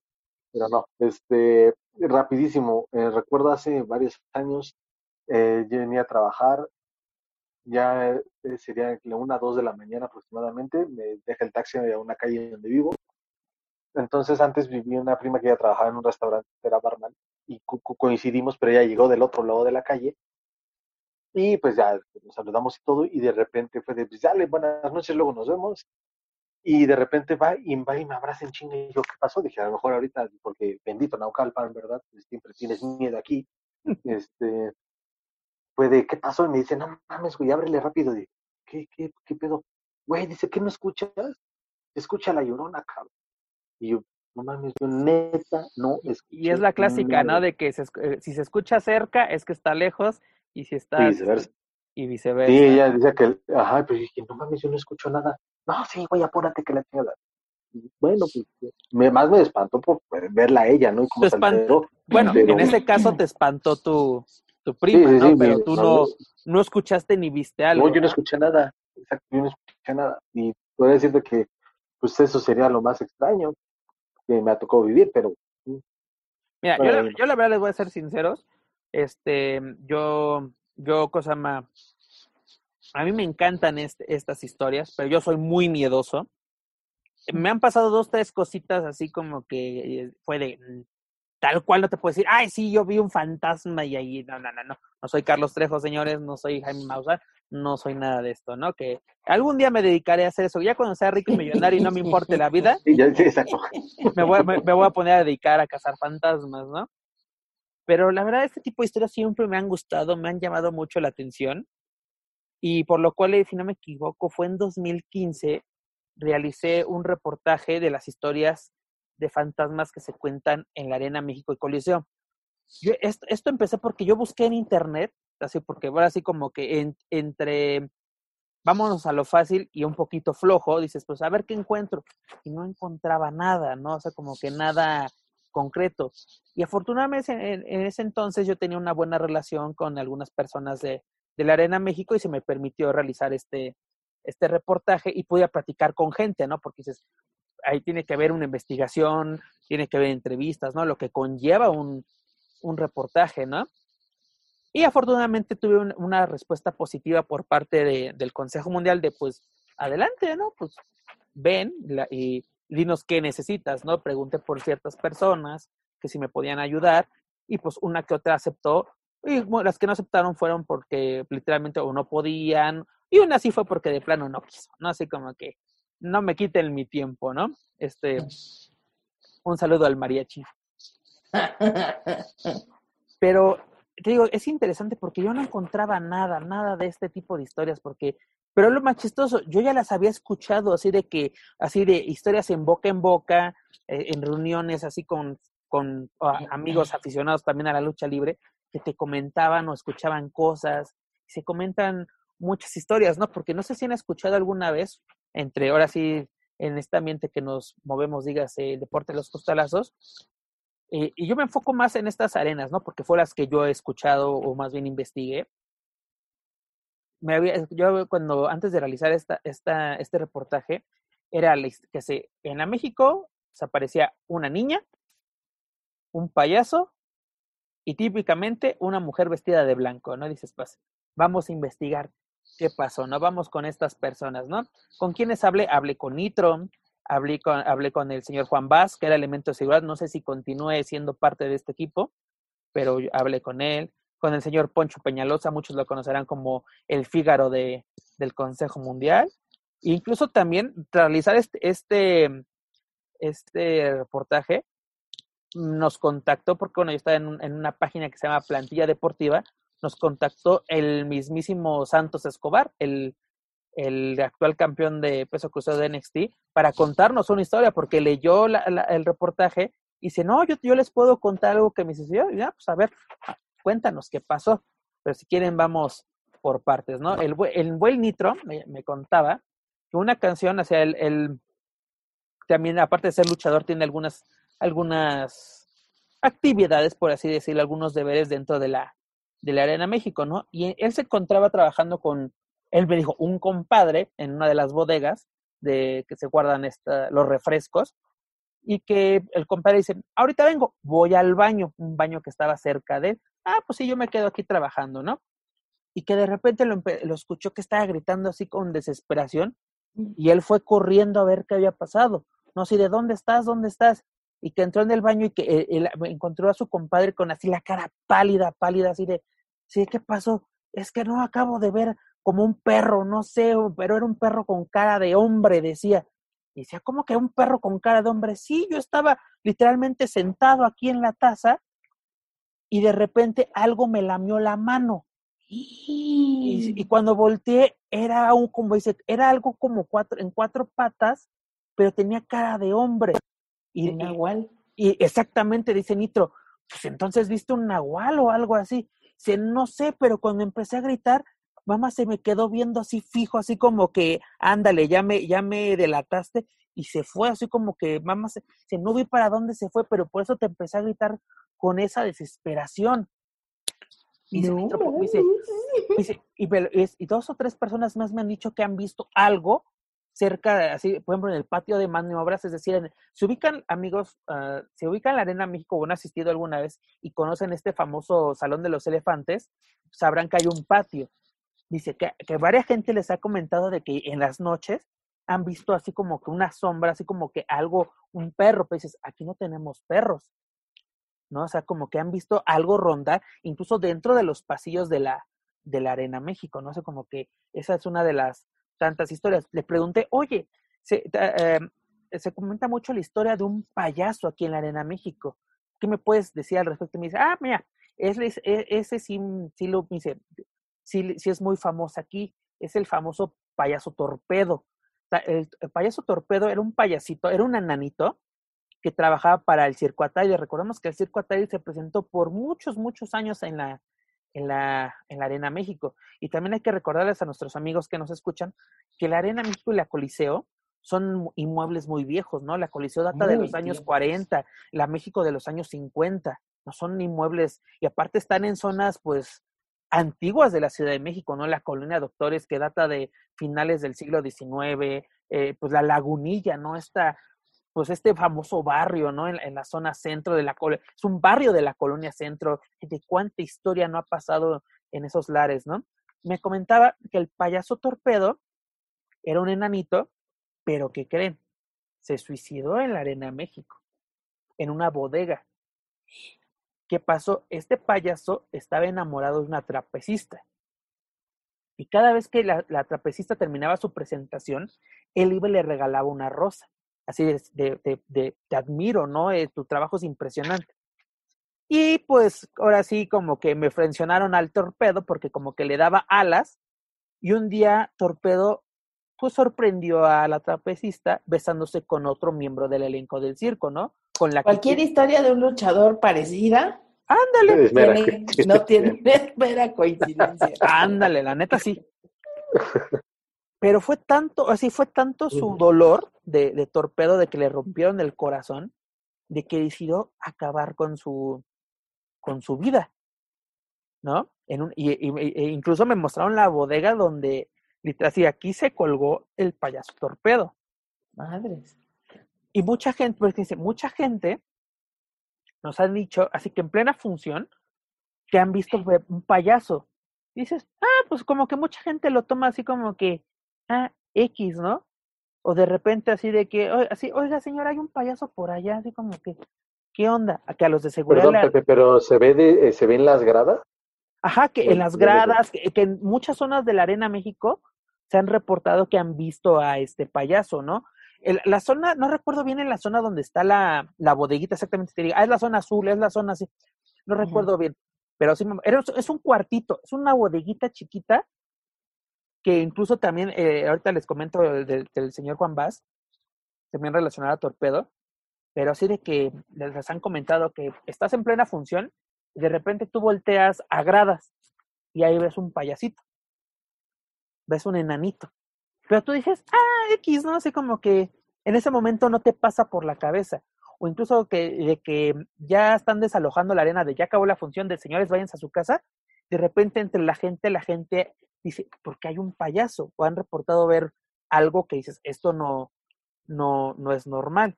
Luego también le pregunté, la famosa dama de blanco. Me dice, bueno, no sé si sea dama, pero es una señora, ¿no? Me comenta que en una función del circo, una vez literalmente fue de que vamos a abrir la puerta y apañen como, como pueda, ¿no? El que, el que, el que apañó el lugar, bueno, ya fregó. Y que una señora, por querer apañar buen lugar en la zona de, de, balcón, sufrió un ataque cardíaco. Y ahí quedó, ¿no? O sea, como que una función de circo se convirtió en una, en una tragedia. Y que y por eso en la zona de, y eso fue en la, eh, me comentó que es en la zona de gradas, de la sección arriba de la preferente de la naranja, donde se pone la, la porra, precisamente, precisamente, ¿sabes por dónde sería? Donde actualmente es el Freedom. Lo que es actualmente es el Freedom.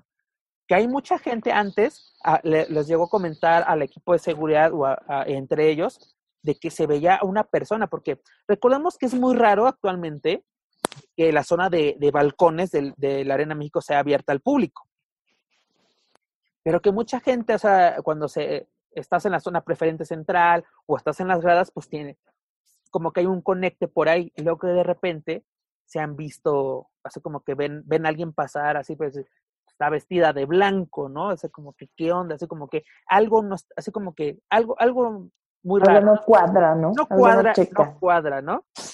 Luego otra historia que me contó Nito, porque ahorita volvemos a la, a la, a la dama, comentamos con el señor Juan Vaz, la niña, hay una niña en la Arena México. Me dice, yo no sé, ahora sí, esa historia de la niña no sé cómo explicártela, porque me decía, bueno, el payaso pues es torpedo, la, señora de blanco pues es la señora que se murió, puede ser la señora que se murió en, la zona de balcón, ¿no? La del Nahual pues hay tampoco una explicación, ¿no? Pero nos decía este Nitro que, en la zona, en la puerta 8 de la, de ahora sí, de la sección azul, los que ubica en la Arena México, esa puerta es la que te saca precisamente al Salón de los Elefantes. Ahí en, esas, en esa parte, mucha gente ha reportado ver una niña.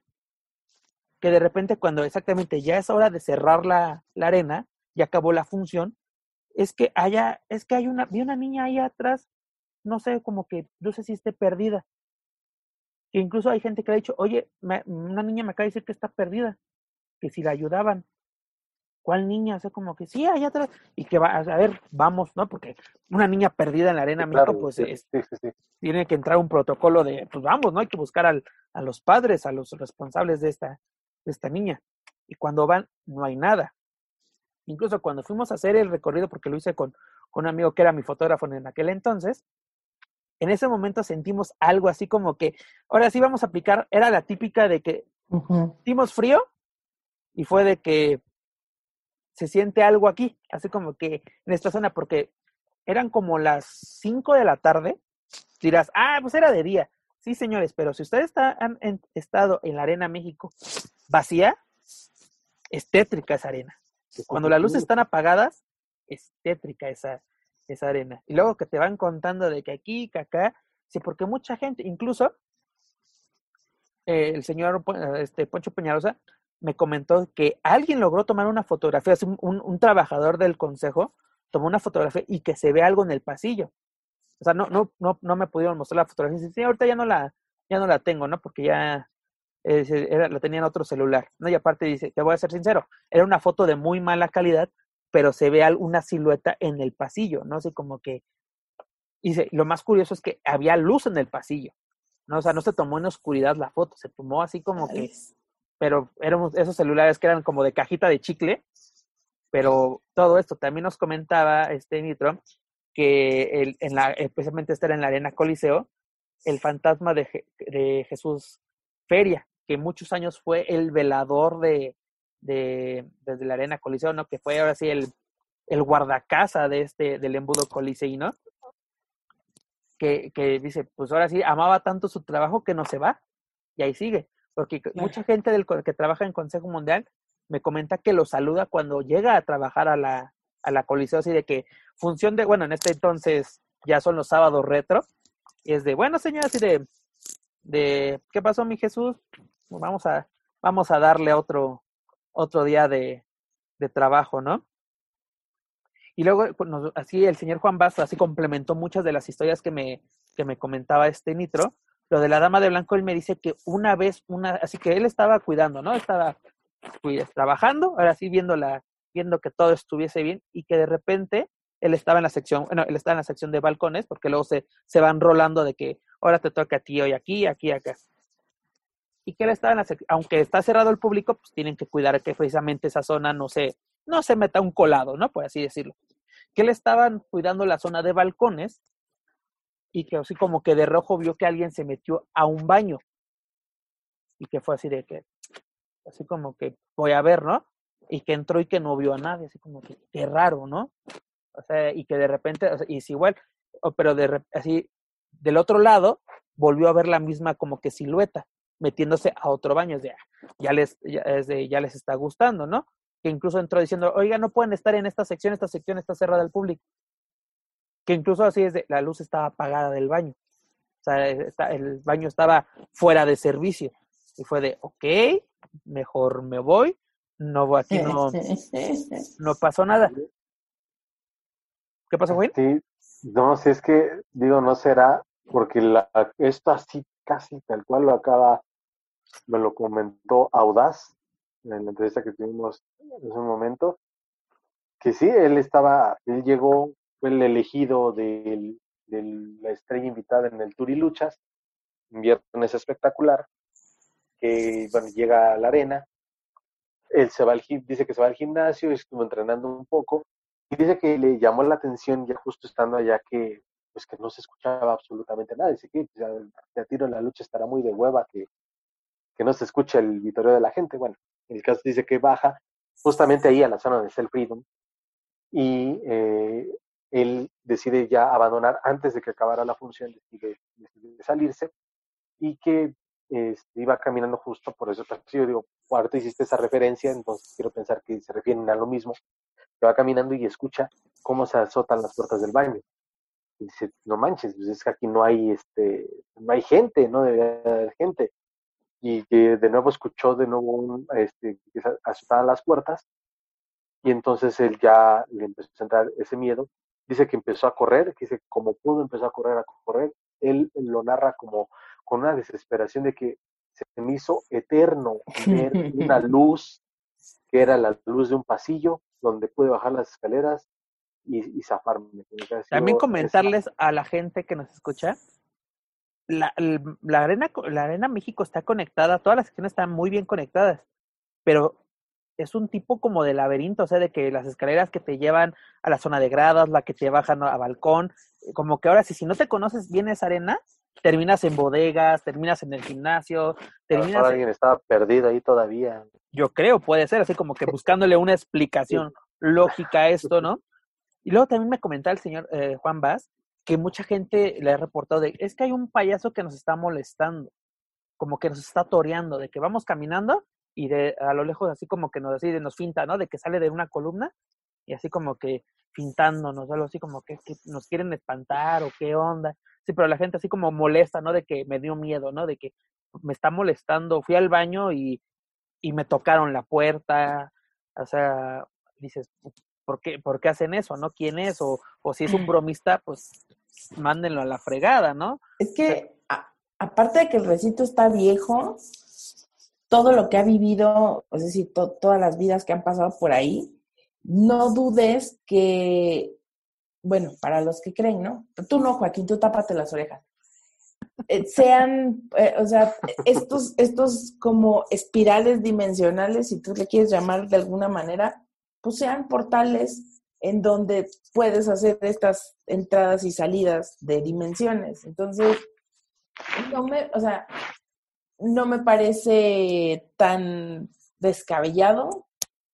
Eh, son cosas que de verdad pocas personas dicen, sí lo creo, a la primera, yo te lo digo honestamente, sí lo creo, a la primera. O sea, el recinto es tan, tan viejo y ha vivido y ha visto tantas cosas y aparte la forma en que está. O sea, el hecho de que sea circular, pues ahora sí que los que creemos en esos rollos, pues es esa energía que está ahí dando vueltas, dando vueltas que no, y a lo mejor no es no es solo que, por ejemplo, se sabe que las personas que se suicidan eh, normalmente quedan lupeados en este en este trip, ¿no? Es muy difícil para ellos trascender, pero pues, pues no, ¿sabes, qué, ¿sabes qué es lo mejor, Dani? Que estas historias me las contaban en, la, en dichas secciones, ¿no? O sea, cuando hicimos la grabación, era en, ¿cómo se llama?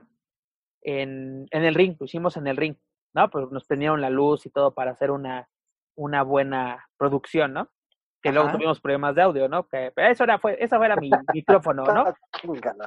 No, eso sí fue mi micrófono, ahí sí ya acepto que fue mi micrófono. No tenían buena producción en ese, ese entonces. Pero incluso el señor Juan Basno me llevó a la bodega. Te digo, aquí fue donde se, donde se dice se dice que se, que se suicidó Torpedo, ¿no? Me abre y me dice, aquí yo tú, me dice, si quieres nos metemos. Le digo, no, aquí estamos bien. No sé Porque me dice, no llevo prisa, no hay pedo. Me dice, porque, ¿qué crees? Esta bodega no tiene luz. Me dice, cuando nos metemos a la bodega lo hacemos con la lámpara, ¿no? Una vez me mandaron a, porque una vez me mandaron llamar porque decía que se escuchaban ruidos de la bodega. Y me dijeron, vete a checar qué está pasando, no, no sé qué, alguien se metió, una rata, algo, ve a checar, por favor. Que fue a checar y abre la, le quitan el candado, abre bien y se no, pues está checando. Es que, no, ¿qué, qué se escucha? No, es que como se, escucha como si estuvieran moviendo, la, porque eh, lo usan como bodega, ¿no? Hay, cajas de refrescos, hay muchas cosas ahí adentro, ¿no? Que se escucha que hay, hay movimiento dentro de la bodega. Dice, ah, pues voy a ver, ¿no? ¿Qué tal si es una rata o un perro? No sé, algo se ha de haber metido, ¿no? Y que él se mete con su lamparita de mano y estaba checando. Y que de repente la, la, la lámpara se apaga, pero la tuvo que soltar porque la, las pilas empezaron a soltar el, el ácido que contienen. Así como que, ¿por qué? Así dice, a ver, encuéntrame una explicación lógica de que por qué mi lámpara empezó a hacer eso. No, porque se puede fundir, pero que, se, que, que soltaron el, así de la nada, empezaron a soltar el, el, el ácido que contiene, así como que, o sea, me, me, me, se me fregó la lámpara, ok, ya no servía, ya era vieja, pero ¿por qué salió el líquido de las, no? así como que fue de, ok, esto es una coincidencia muy, muy cabrona, pero es de, pues ahora sí como que aplicaba, aplicó la de, la próxima vez que regrese a esta bodega lo hago acompañado siempre, no sé, como que alguien quede en la puertita y que me eche la luz mientras sacamos la, las, las cosas, ¿no? Luego también nos comentó que hay en la zona de, de gradas, tanto de la México como de la Coliseo, luego pues los mandan, ¿no? De que a, ti te toca acá, pues, y a mí me toca acá, ¿no? Que de repente escuchan como murmullos, o sea, como que si estuvieran platicando atrás de ti, volteas y no hay nadie. ¿No? Y dices, incluso dice, hay veces que nos mandan a la, zona de gradas y no hay nadie, no hay ni una sola persona, ¿no? O incluso dice, por ejemplo, en la Arena México, nos mandan, pero toda la gente se concentra en la zona de gradas en la sección naranja, ¿no? En la zona central. Pero nosotros nos vamos a la verde, nos vamos a la roja, a la azul para estar exactamente cuidando a, a la gente. Y de repente no escuchas así como volteas y no hay nadie atrás de ti. Como que, ok, puede ser el eco, puede ser muchas cosas, pero dice, hay cosas que, o incluso, dice, que, te tocan el hombro, así como que voltea y es de no hay nadie. No, incluso, incluso, oye, compadre, que te encuentra otro compañero, ¿para qué me tocas el hombro? Yo he estado todo el tiempo, todo el tiempo acá abajo, pues, ¿de qué me hablas, no? O sea, como que, ¿qué pasa? Igual el, señor Poncho Peñalosa nos, nos como que mucha, así como que sí nos confirmaban la historia, ¿no? De que sí, se cuenta esto, se cuenta otras cosas, ¿no? El hijo del fantasma nos comentó que un día llegó muy temprano, llegó a las 6 de la mañana a la Arena México. Porque así de que pues, yo quiero hacer, llegar realmente a entrenar, esto, esto, porque eh, creo que me contaba que estaba estudiando, ¿no? Estaba realizando su carrera y es de, pues, voy a probar, quiero entrenar y pues antes de, de la escuela. Que llegó a las 6 de la mañana, ¿no? Que le abrieron por el estacionamiento y todo, así, pum, pum, pum. Que subió a la zona de, de gradas, porque no sé si sepan ustedes y sobre todo nuestros amigos escuchas, que ahí lo usan de, la zona de gradas la usan como pista de correr. Como es circular la, la arena, pues tienes una pista para, para correr. Y que entonces estaba poniendo todo así, pues dije, ah, pues aquí dejo mi maletita, y a ver, ya me pongo todo, y que empezó a trotar, pum, pum, pum, pum, ahí por. Y que de repente se topó con un viejito, así sentado en una de las, así en las en la sección de gradas. Y, y dice, como a mí mi papá me educó bien, pues yo saludo a, todas las personas que me encuentro, ¿no? Así de, buenos días, señor. Y que no le contesto, dice, ah, pues tal vez no me escucho. Voy a dar la vuelta a la, a la, a la arena, se lo vuelve a topar y le, y, y le vuelve a decir, buenos días, señor. No lo pela. Así como, ah, cámara, así de cámara, pinche viejita, ¿no? Así de, no, no, no me quieres hablar, pues no hay pedo y que ya la tercera vez ya no se lo encontró, así como que, ah, ya se debe haber ido aquí el, el, el viejito este. Y así lo dejó pasar. Y de repente ya se topó alguien más, así de los de, ah, ¿qué onda? Ya llegaste, qué bueno. No, pues todavía no llega, e, eres el primero. Y dice, no, oye, ¿quién era el viejito que, que aquí andaba? ¿Quién es? No, lo ubico. Y dice, ¿cuál viejito?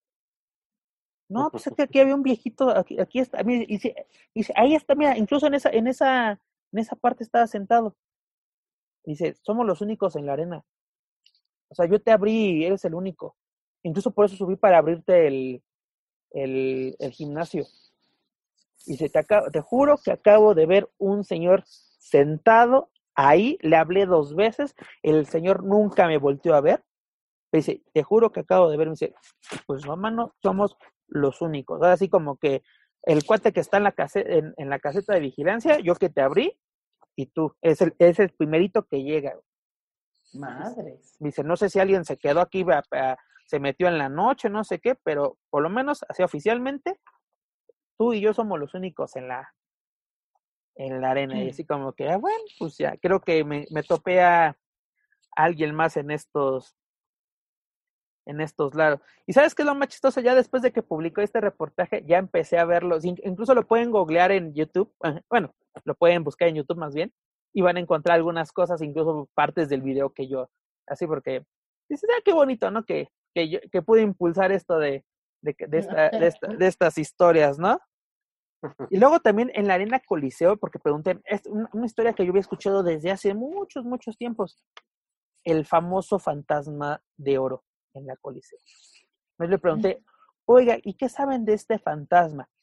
Y todos me, todos me respondieron de, nunca lo hemos visto, ¿no? O sea, dice, si hay gente que nos ha contado de que de repente, o sea, como que en el vestidor ven a alguien, en las regaderas así como que se escuchan cosas, pero sí que, que tal cual yo haya visto a oro, no, no ha pasado, ¿no? Hay que recordar a, nuestros amigos escuchas que Oro falleció el 26 de octubre de 1993 en la Arena Coliseo, en, pues así, tras sufrir un percance en plena lucha, y pues como dicen algunos compañeros, ¿no? De que su, su presencia, su espíritu, su alma, pudo haber quedado pues ahí en el embudo coliseíno.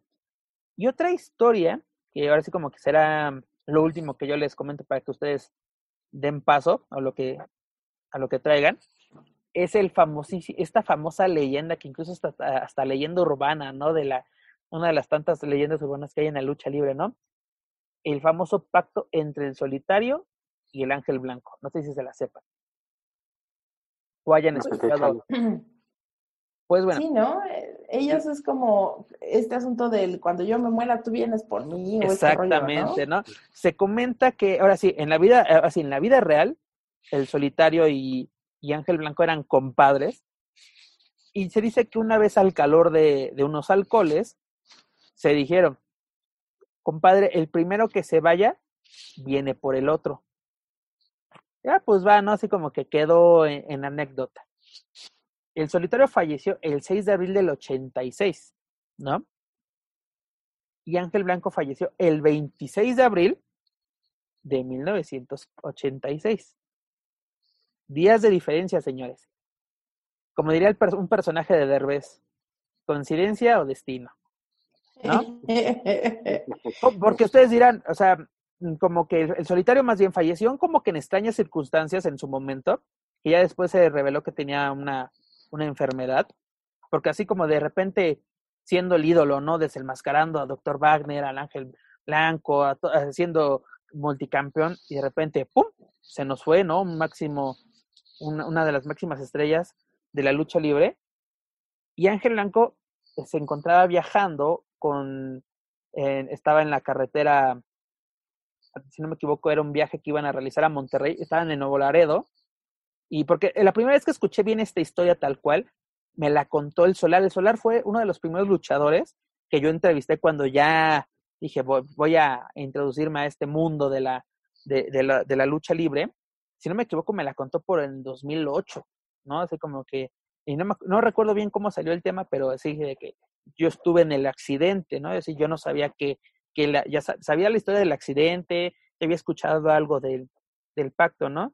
Se encontraban viajando eh, de Nuevo Laredo rumbo a Monterrey, en el carro donde, en el cual viajaban, Dr. Wagner era el conductor, Ángel Blanco era el copiloto, y en la parte de atrás viajaba Solar, Mano Negra y Jungla Negra, ¿no? Y tuvieron un accidente, se reventó un neumático y terminaron, pues ahora sí, chocando contra un poste, que literalmente casi, casi partió el carro en dos y salió proyectado tanto este doctor Wagner salió salió volando literalmente y quedó prensado este Ángel Blanco, ¿no?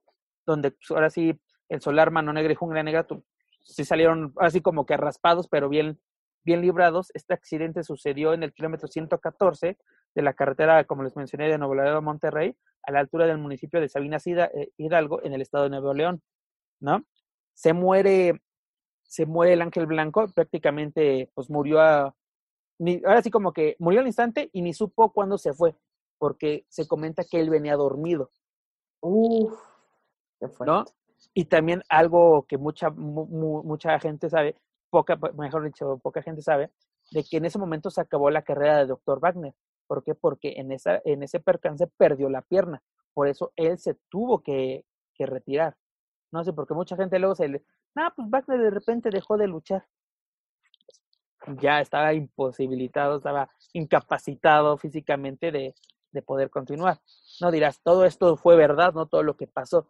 Pero lo que llama mucho la atención es de que a la mente mucha gente les viene de que es el famoso pacto entre el solitario y el ángel blanco, ¿no? De que el compadre cumplió su palabra y vino por su, ahora sí, por su otro compadre.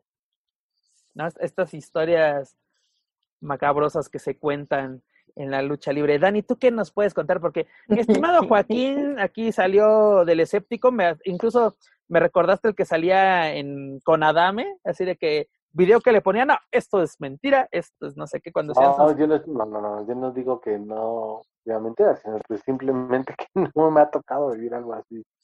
tan- Niega, tan niega el escabroso. Juan Antonio Amezcua que todos llevamos dentro.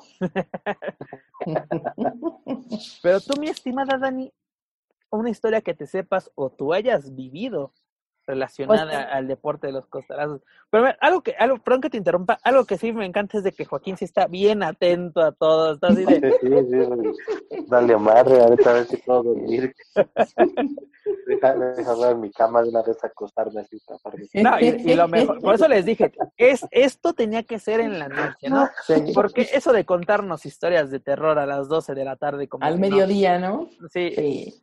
Aunque yo soy sincero, yo si veo una película de terror, sí la veo a mediodía con todas las ventanas abiertas. Sí, yo también. Para que ya, ya- Mira, te voy a comentar rápido. El Exorcista es una de mis películas y libros favoritos. Cuando los toco, tiene que ser a, a- a mediodía o con un solezazo hermoso para que la verdad en la noche, mira, como bebé.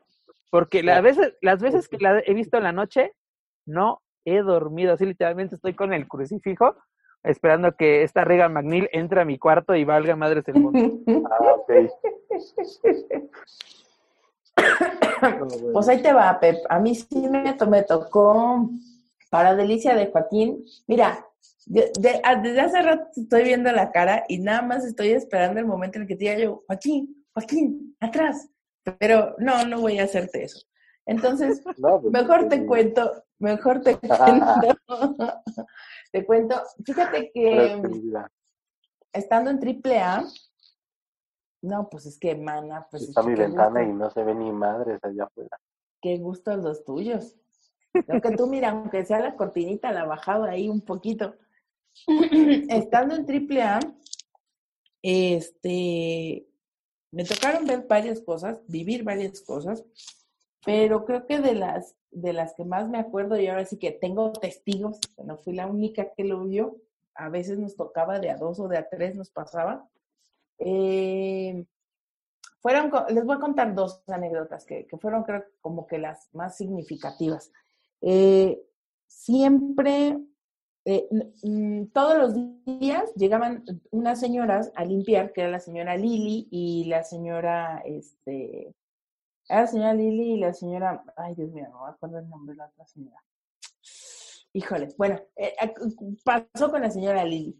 Eh, básicamente, eh, ella era la persona que nos, que, nos apapachaba mucho y nos llevaba café y se portaba súper bien con nosotros. Entonces, eh, un día platicando con ella, por alguna razón salió, eh, estaba, eh, estaba, estaba limpiando ya las ventanas que dan hacia la parte de afuera. Donde está la salita de espera, hacia la parte de afuera, hay unos ventanales. No sé si ahorita sigue igual, pero cuando yo estuve ahí, así estaba. Entonces, la señora Lili, todos los días que yo llegaba, y me tocaba llegar más o menos como a las 9 de la mañana, siempre esa hora estaba limpiando los ventanales. Pero pues pasa uno, saluda y, ¿no? Como burro directo a, a su lugar. Resulta que en algún momento eh, estaba, estaban remodelando la parte de abajo del sótano, que era donde estaban, digamos que nuestros cubículos. Ahí estaba Oscar García, estaba yo, y en ese momento empezaron a remodelar. Eh, nos mueven de ahí a donde es el solario, que es donde está casi al final de la oficina, ahí donde está como una especie de invernadero, y ahí, ahí nos pone las computadoras. Ahí estuvimos trabajando yo creo como un mes más o menos, en lo que terminaban de remodelar abajo. Fue una tarde de viernes seguramente, porque pasaron varios días, pues, no tengo recuerdo que fuera el día siguiente, pasaron varios días. Eh, Oscar es de esos de esas personas que cuida sus cosas muchísimo. Entonces Oscar siempre antes de irse limpiaba la pantalla y le ponía el protector del blanquito, de ese blanquito que traen las Mac, le ponía el protector a su, a computadora. Lunes en la mañana saca a Oscar el protector y me dice, ah, caray, a ver, Dani, ven. Voy. Y me dice, ¿qué es esto, güey? Y le digo, ¿qué es? Y veíamos en la pantalla manitas chiquitas, chiquitas, chiquitas, chiquitas. O sea, tú pones tu dedote así en, la pantalla y por menos que le pongas, pues queda la huellota marcada. Estas eran manitas, o sea, se veían deditos chiquitos. No le pusimos atención. Fue así de, "Ay, pues quién sabe, güey. Alguien vino el fin de semana y te tocó la computadora. Pero Oscar estaba emperrado en que no, nadie toca mi computadora más que yo. Bueno, al día siguiente, o sea, e- esto pasó un fin de semana, al día siguiente, ese día antes de salir, limpia Oscar la computadora, al día siguiente llega y otra vez las huellitas. Total que para no hacerles largo el cuento, estaba ahí platicando con la señora Lili y le platico lo que le había pasado a Oscar y me dice súper campechana así de la vida, pero campechana la señora. Ay, yo todos los días limpio aquí afuera, siempre me dejan todas manoseadas las ventanas. Entonces, como que eso era normal, pero nosotros sí fue así como de, lo vimos, o sea, fue algo que, no, que nos tocó como de pronto de que desde cuando unas manitas en una oficina corporativa es normal, ¿no? y, que no entran niños y que no nada. Bueno, por eso te digo, es una oficina, como que, tal cual. Sí, y, y, que la parte los, o sea, quisimos explicarnos lo de las ventanas de la señora Lili, de la oficina, fue así de, bueno, puede que vengan los hijos de los luchadores y ellos sean los que toquen. Pero la señora Lili nos decía, ¿pero todos los días? Y nosotros así de... y luego con, pues, con lo de la computadora de Oscar, sí era así como de, pues es que nadie entra aquí, solo ustedes agarran sus cosas, ¿no? O sea, no me imagino a nadie haciéndole así en la noche a la computadora. Entonces, bueno, esa fue una. Luego, en la parte de abajo, igual, eh, siempre se veían cosas, se oían muchas cosas, o sea, se veían igual que jalaban cosas, se oían murmullos, se oían de todo. Y había un bañito en la parte de abajo que se atoraba la puerta.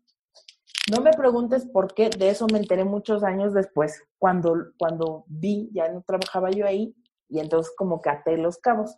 En ese momento llegó la parca, este, llegó Chilito, y llevaba justamente a, bueno, no sé si lo conocen, eh, se llama Octavio Elizondo, es este personaje que trabaja en TV Azteca, en este programa que se llama Extra Normal, que es de Guadalajara, creo el señor. Lo lleva a la parca a la oficina. Y entonces yo me acuerdo perfecto porque yo vi pasar a Chuy, yo iba atrás de él, no sé qué, algo, algo iba yo atrás de Chuy, de chismosa como siempre. Y este señor venía detrás de Chuy, venían caminando ahí los dos. Y entonces ya pasó, el señor estuvo como revisando todo, revisó el patio, la parte de atrás, revisó la, oficina de abajo, todo. Y al final lo que nos contaron era que, que, pues que sí, que ahí había como varias almas que se habían quedado porque esa casa era una casa muy, muy vieja. Entonces, supuestamente en, en una de las oficinas donde nosotros trabajábamos, que era como un cuarto, en el que a veces eh, ocupaban los luchadores para cambiarse. Creo que ahorita ya es oficina de alguien o algo así, pero en ese entonces era un cuarto como de triques y ahí se cambiaban los luchadores. Y ahí se escuchaban cosas, o sea, y ahí entrabas y se sentía un frío que te lava, o sea, era así feo. Y entonces e, este señor dijo a Parca que en la parte del, del patio atrás donde está la fuente, que es una fuentecita que no tiene agua, bueno, en ese tiempo no tenía agua, estaba como abandonadillo ahí, que había una señora llorando, estaba sentada ahí llorando. Entonces, o sea, pues vayan ustedes a saber si es verdad o no.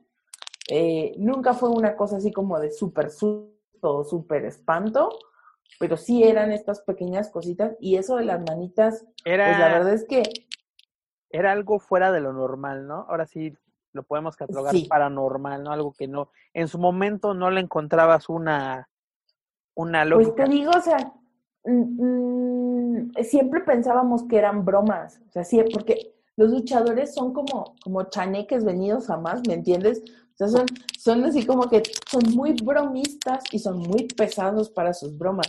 Entonces nosotros siempre era como que la explicación era de, ah, ha de ser fulano que está chingando, ah, ha de ser sutano que está jodiendo pero pues nunca nos pudimos como explicar de pronto realmente qué era lo que estaba pasando, ¿no? Sí, no, no había una, una explicación lógica, porque incluso Dani, después que tú ya me habías comentado esto cuando te dije, güey, para, para Halloween, Día de Muertos, quiero hacer algo, algo especial, ¿no? Y yo, y me puse a investigar más, no sé, como que también recordar, ¿no? Como las historias que les acabo de comentar.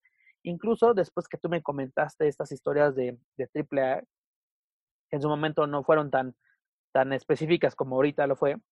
Pero le pregunté, oye, una, una persona que actualmente trabaja en AAA y que, y que tiene su, su cubículo en el lugar entonces le pregunté, oye, ¿te ha pasado algo dentro de, de las instalaciones? Me dice, mira, la verdad, la verdad, a mí nunca me ha pasado nada, pero mucha gente me ha comentado que ha escuchado y visto cosas. me dice, o sea, como que de momento yo no te puedo decir si es cierto, no es cierto, porque yo no he visto nada, ¿no? Dice, pero si tú quieres preguntar, adelante, a ver qué te responde, ¿no? Como que cada quien, como dicen en mi pueblo, este, cada quien habla cómo le fue en la, en la feria.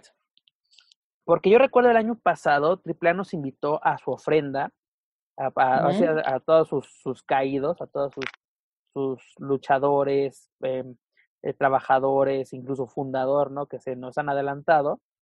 Así como que el mero mero de la ofrenda es este Antonio Peña. Y en esa ocasión yo igual pregunté, y yo le pregunté a la, a la propia licenciada, así como, porque él está diciendo también a alguien de, de AAA, oye, ¿y aquí espantan? Me dice, no sé, pero si quieres preguntar a la licenciada, ella te puede, ahora sí como decir, es su, es su casa, ella te podrá decir. Y la, y la aproveché la ocasión y le digo, no, disculpe que la interrumpe, pero tengo una duda, ¿no? Si eh, estamos realizando igual, ese entonces yo tenía como que la idea de sacar algo más, es como que actualizar las historias. me dice, no, aquí no, yo, nunca he visto nada.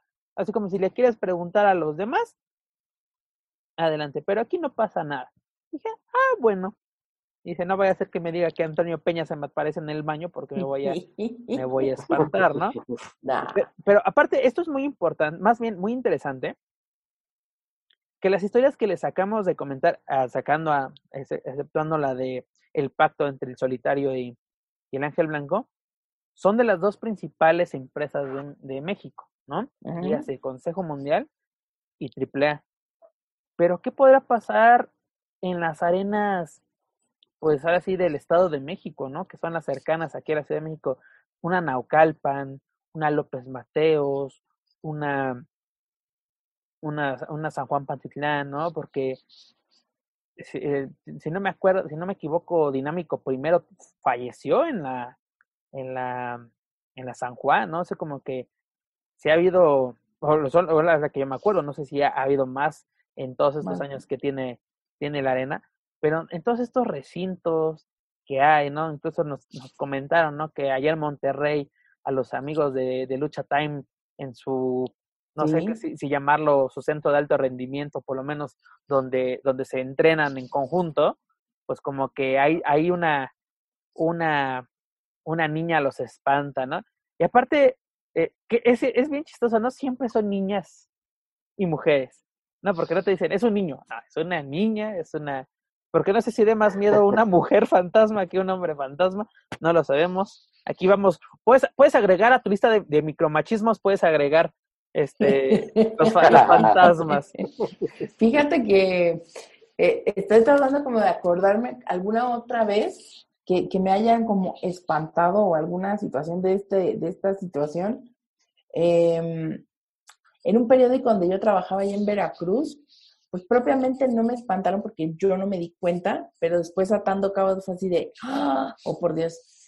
En, el, en ese periódico que eh, se llamaba Liberal del Sur, en Coatzacoalcos, en la ciudad de Coatzacoalcos, Veracruz, eh, estaba la redacción y había, pues siempre te tocaba quedarte como a la guardia, ¿no?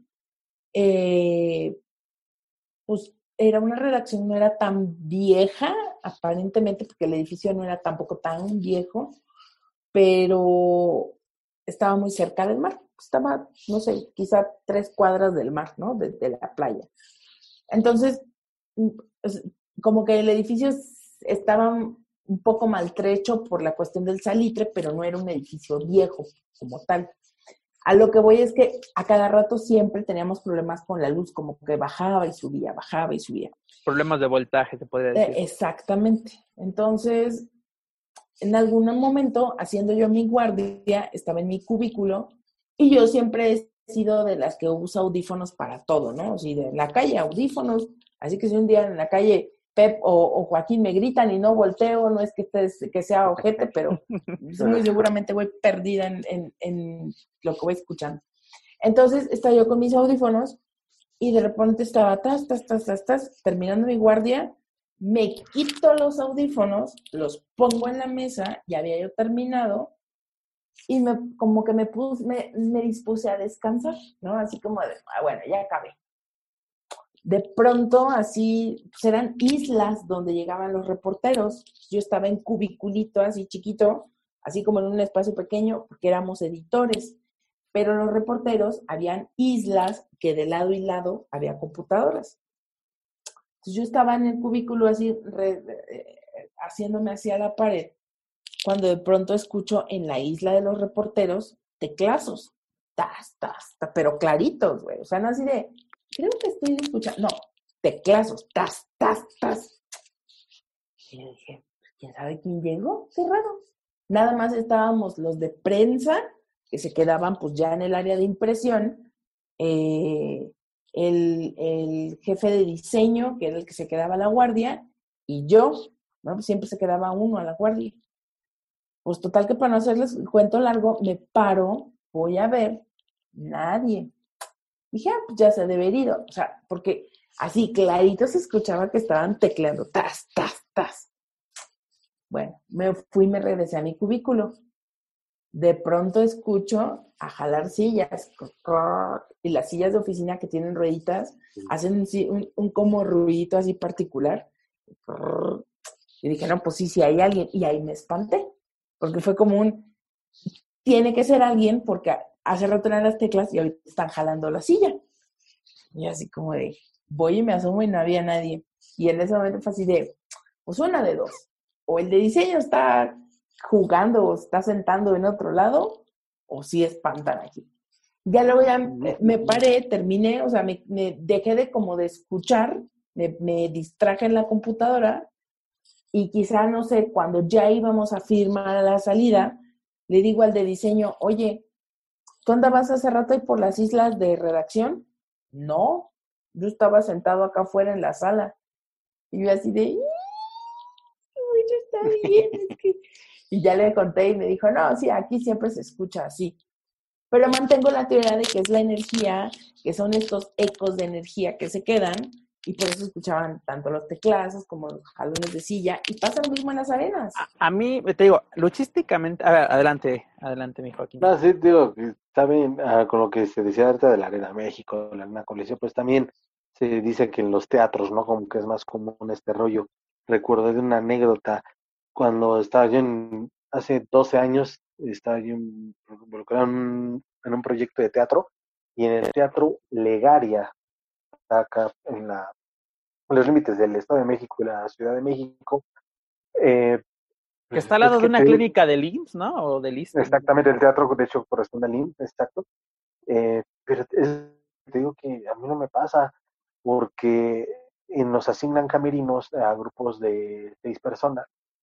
Entonces eh, me dice, y me recuerdo que me dice, era una chica la que estaba terminando de arreglar, y sale en chinga corriendo y me dice, es que escucho que tocan, están tocando la puerta. no, aquí no, nosotros estábamos en otro pasillo. Dice, no, pero del closet que está dentro del camerino se escucha como si tocaran de adentro hacia afuera. Le digo, no, ¿cómo? No, no, pues es que sí. Ah, no, pues mira, este, salte, ¿no? Ya terminaste. Dice, no. Ok, entonces vete al otro camerino, allá hay más personas para que tú no te quedes ahí sola, yo me cambio en ese. Entonces, es lo que te mm. digo, o sea, yo me puse a, a, yo me metí en la cámara y caractericé todo normal, voy saliendo, entra otro compañero y me dice, güey, ¿por qué dejaste las llaves del lavabo abiertas? No, no mames, güey, yo no ocupé el lavabo. Y dice, güey, se está tirando el agua. Ajá, se está tirando el agua y luego que los toquidos, lo, es que no sé, no, no, no. Y que yo recuerdo no estaba bajo ningún estupefaciente como Dice, aún no, aún no Aún no. Pero no, es lo que te digo, que esa gente muy cercana a mí me, me cuentan cosas o que yo a lo mejor estoy ahí presente, pero que yo no las veo. Yo no puedo confirmarla. Tú eres una persona normal, amigo. Siéntete feliz. Exactamente. yo, yo hace algunos años trabajé en... ahorita que me voy a dormir, no Porque mira, estamos ah, contando, ¿no? Originalmente historias de, pues, relacionadas a la lucha libre pero pues así como que dices, me han pasado cosas que me hacen eh, creer o, me hacen pensar, ¿no? Me hacen dudar. Yo hace unos años trabajé en Grupo Expansión para la página de CNN México. Eh, ahora sí, yo creo que sería muy bueno preguntarle de qué sabe al respecto o si pasó o, supo algo al buen Apolo Valdés, pues, tantos años que, que medio tiempo fue parte de, esta, de, esta, de este grupo editorial. Eh, las instalaciones de Grupo Expansión se encuentran en Avenida Constituyentes, ya casi llegando a, Santa Fe, ¿no? Y, la verdad son, mm, bueno, lo que me, contaron es de que eran haciendas, ¿no? Donde, donde se, actualmente son las, las instalaciones de, de dicho grupo. Y yo trabajaba en el turno nocturno del portal, ¿no? Así que todas las desgracias que, que pasaban en el mundo en, la, en nuestra madrugada, pues yo le reportaba, ¿no? De que un, un terremoto en Indonesia, todo esto, ¿no? Todo, que, que en Rusia pasó algo, todo eso. En mi primer día de noche, o sea, como que vamos, se las voy a resumir rápido porque es, un, es, un, es una historia bastante larga. Fueron varias noches de, de ay, güey, ¿qué pasó aquí? Pero lo primero que llego en la noche y en la caseta, le digo, no, pues buenas noches, este, vengo. Me dice, ah, eres, eres el nocturno de, de, de la paga, así que, ah, sí, regístrate, por favor, ¿no? Todo muy formal, ya sabe. Ya me registro. Me dice, ¿ya sabe dónde? Sí, yo sí, ya sé. Ya voy entrando. Ponle que le llevaba como unos, ¿cuántos metros? Unos tres, cuatro metros así de la caseta. Y me dice el vigilante, aguas con la de las crayolas. Y me volteo así como que, ah, X, ¿no? Y ya, y ya luego con oportunidad de hablar con otros compañeros, les pregunté, oye, es que el, el, el de la puerta me dijo que, que aguas con la de las crayuelas. ¿Qué onda con eso? Me dice, ah, es que se cuenta, se rumora, que aquí se aparece una niña. Eh, pero es una, es, es una, una niña, dice, dicen de las crayolas, porque una vez que le, dice que una vez la, la, se la encontraron pintando una pared con unas crayolas, por eso así como que el nombre muy original, ¿no? Pero, pero que el guardia salió corriendo para avisarle a otro guardia y cuando regresaron a la parte donde estaba la niña, no había nada, pero ni siquiera estaba pintada la pared, ¿no? No estaba rayoneada como, como, como dijo. Y que muchas veces te encuentras crayones en, en, pues, por todas las, en cualquier parte de las instalaciones.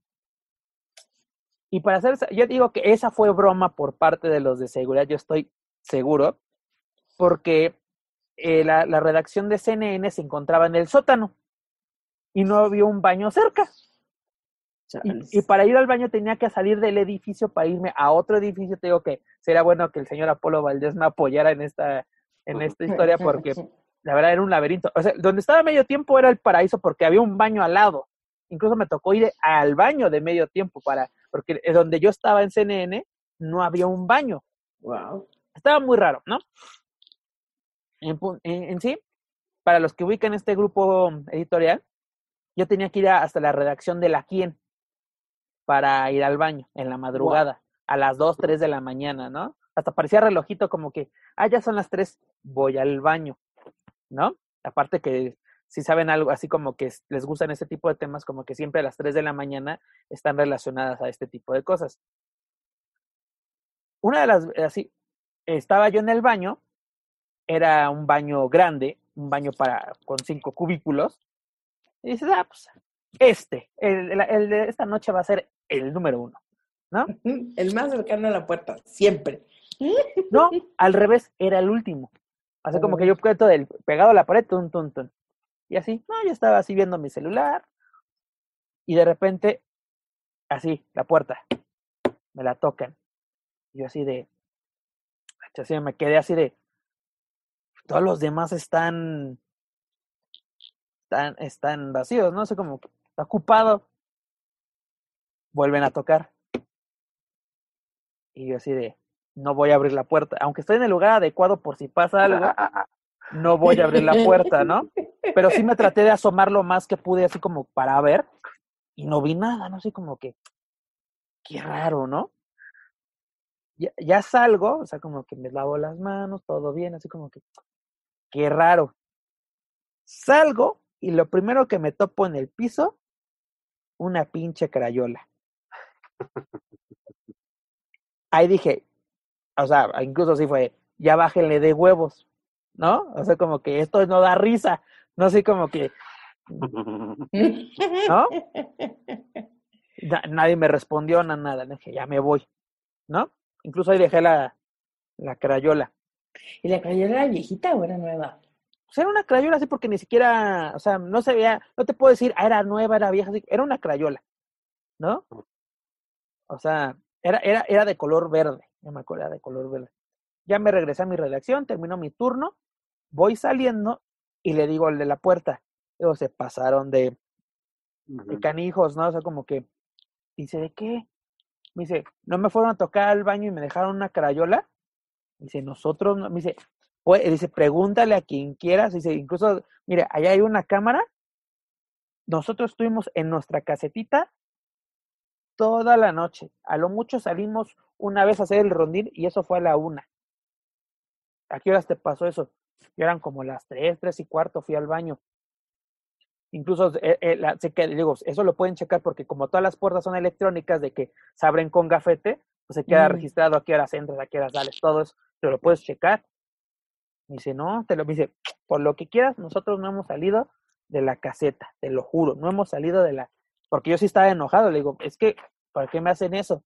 ¿No? Le digo, yo soy bien miedoso, esto, esto. Me dice, "Mm, no, no, no, dice, nosotros no fuimos, ¿no? Y así fue, bueno. Me pasaron más cosas, pero nos podemos terminar aquí el, to- toda, toda la noche, si quieren, se las cuento ya fuera del, fuera del programa. Pero, pero bueno, hemos llegado al final de este, de esta emisión, de, así terminamos nuestro No, cabrona, hasta-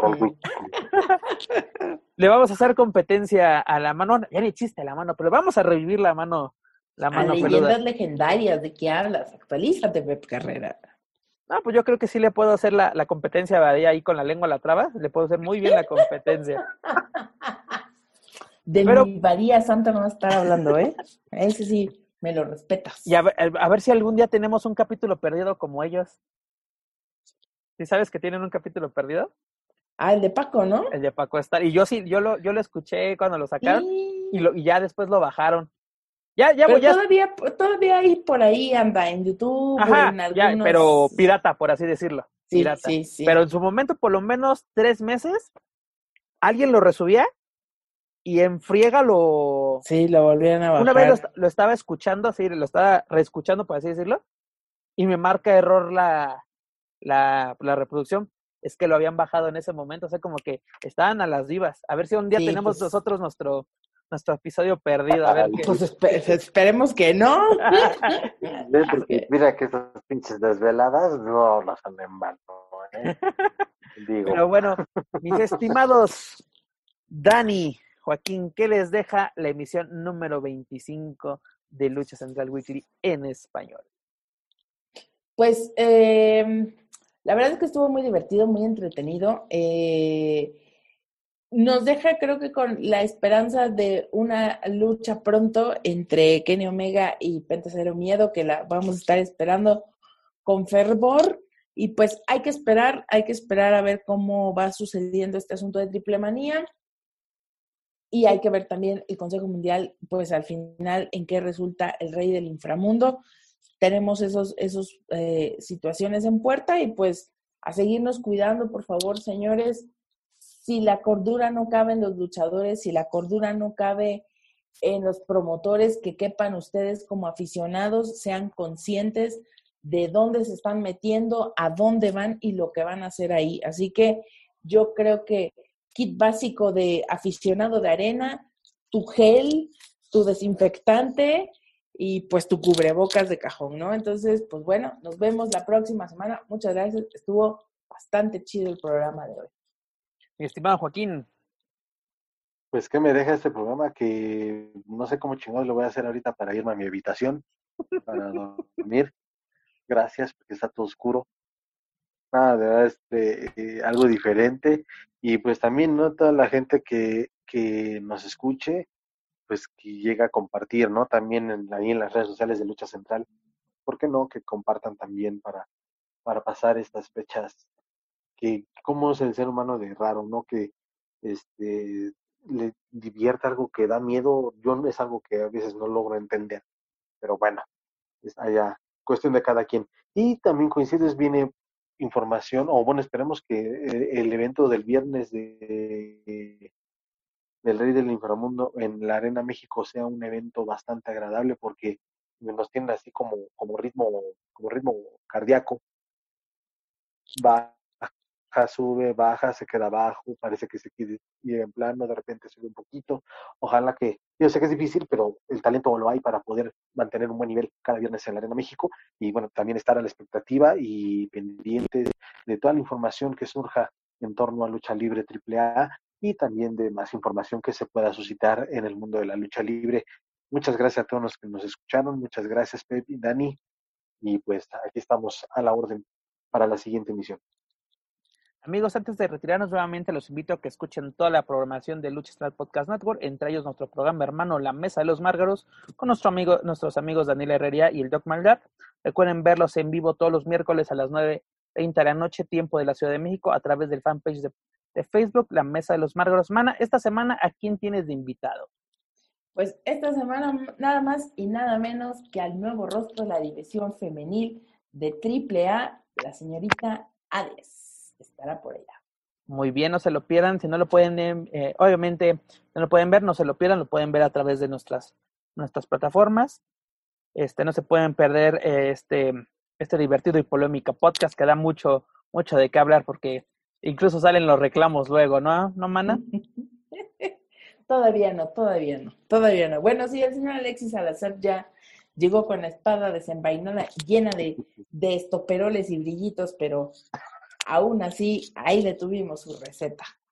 Así es. Recuerden que pueden encontrarnos en, en, en nuestros programas a través de las plataformas de Spotify, iTunes, Speaker y YouTube. Pero por favor, amigos, suscríbanse, este, clasifíquenos y sobre todo compártanos para poder así llegar a más fans amantes de la lucha libre, sobre todo en México y en otros países de, habla hispana, de hispana, perdón. También los invito a seguirnos a través de Facebook, Twitter, Instagram y YouTube. Búsquenos como Lucha Central. No olviden visitar luchacentral.com para encontrar noticias más relevantes del mundo luchístico, tanto en inglés como en español.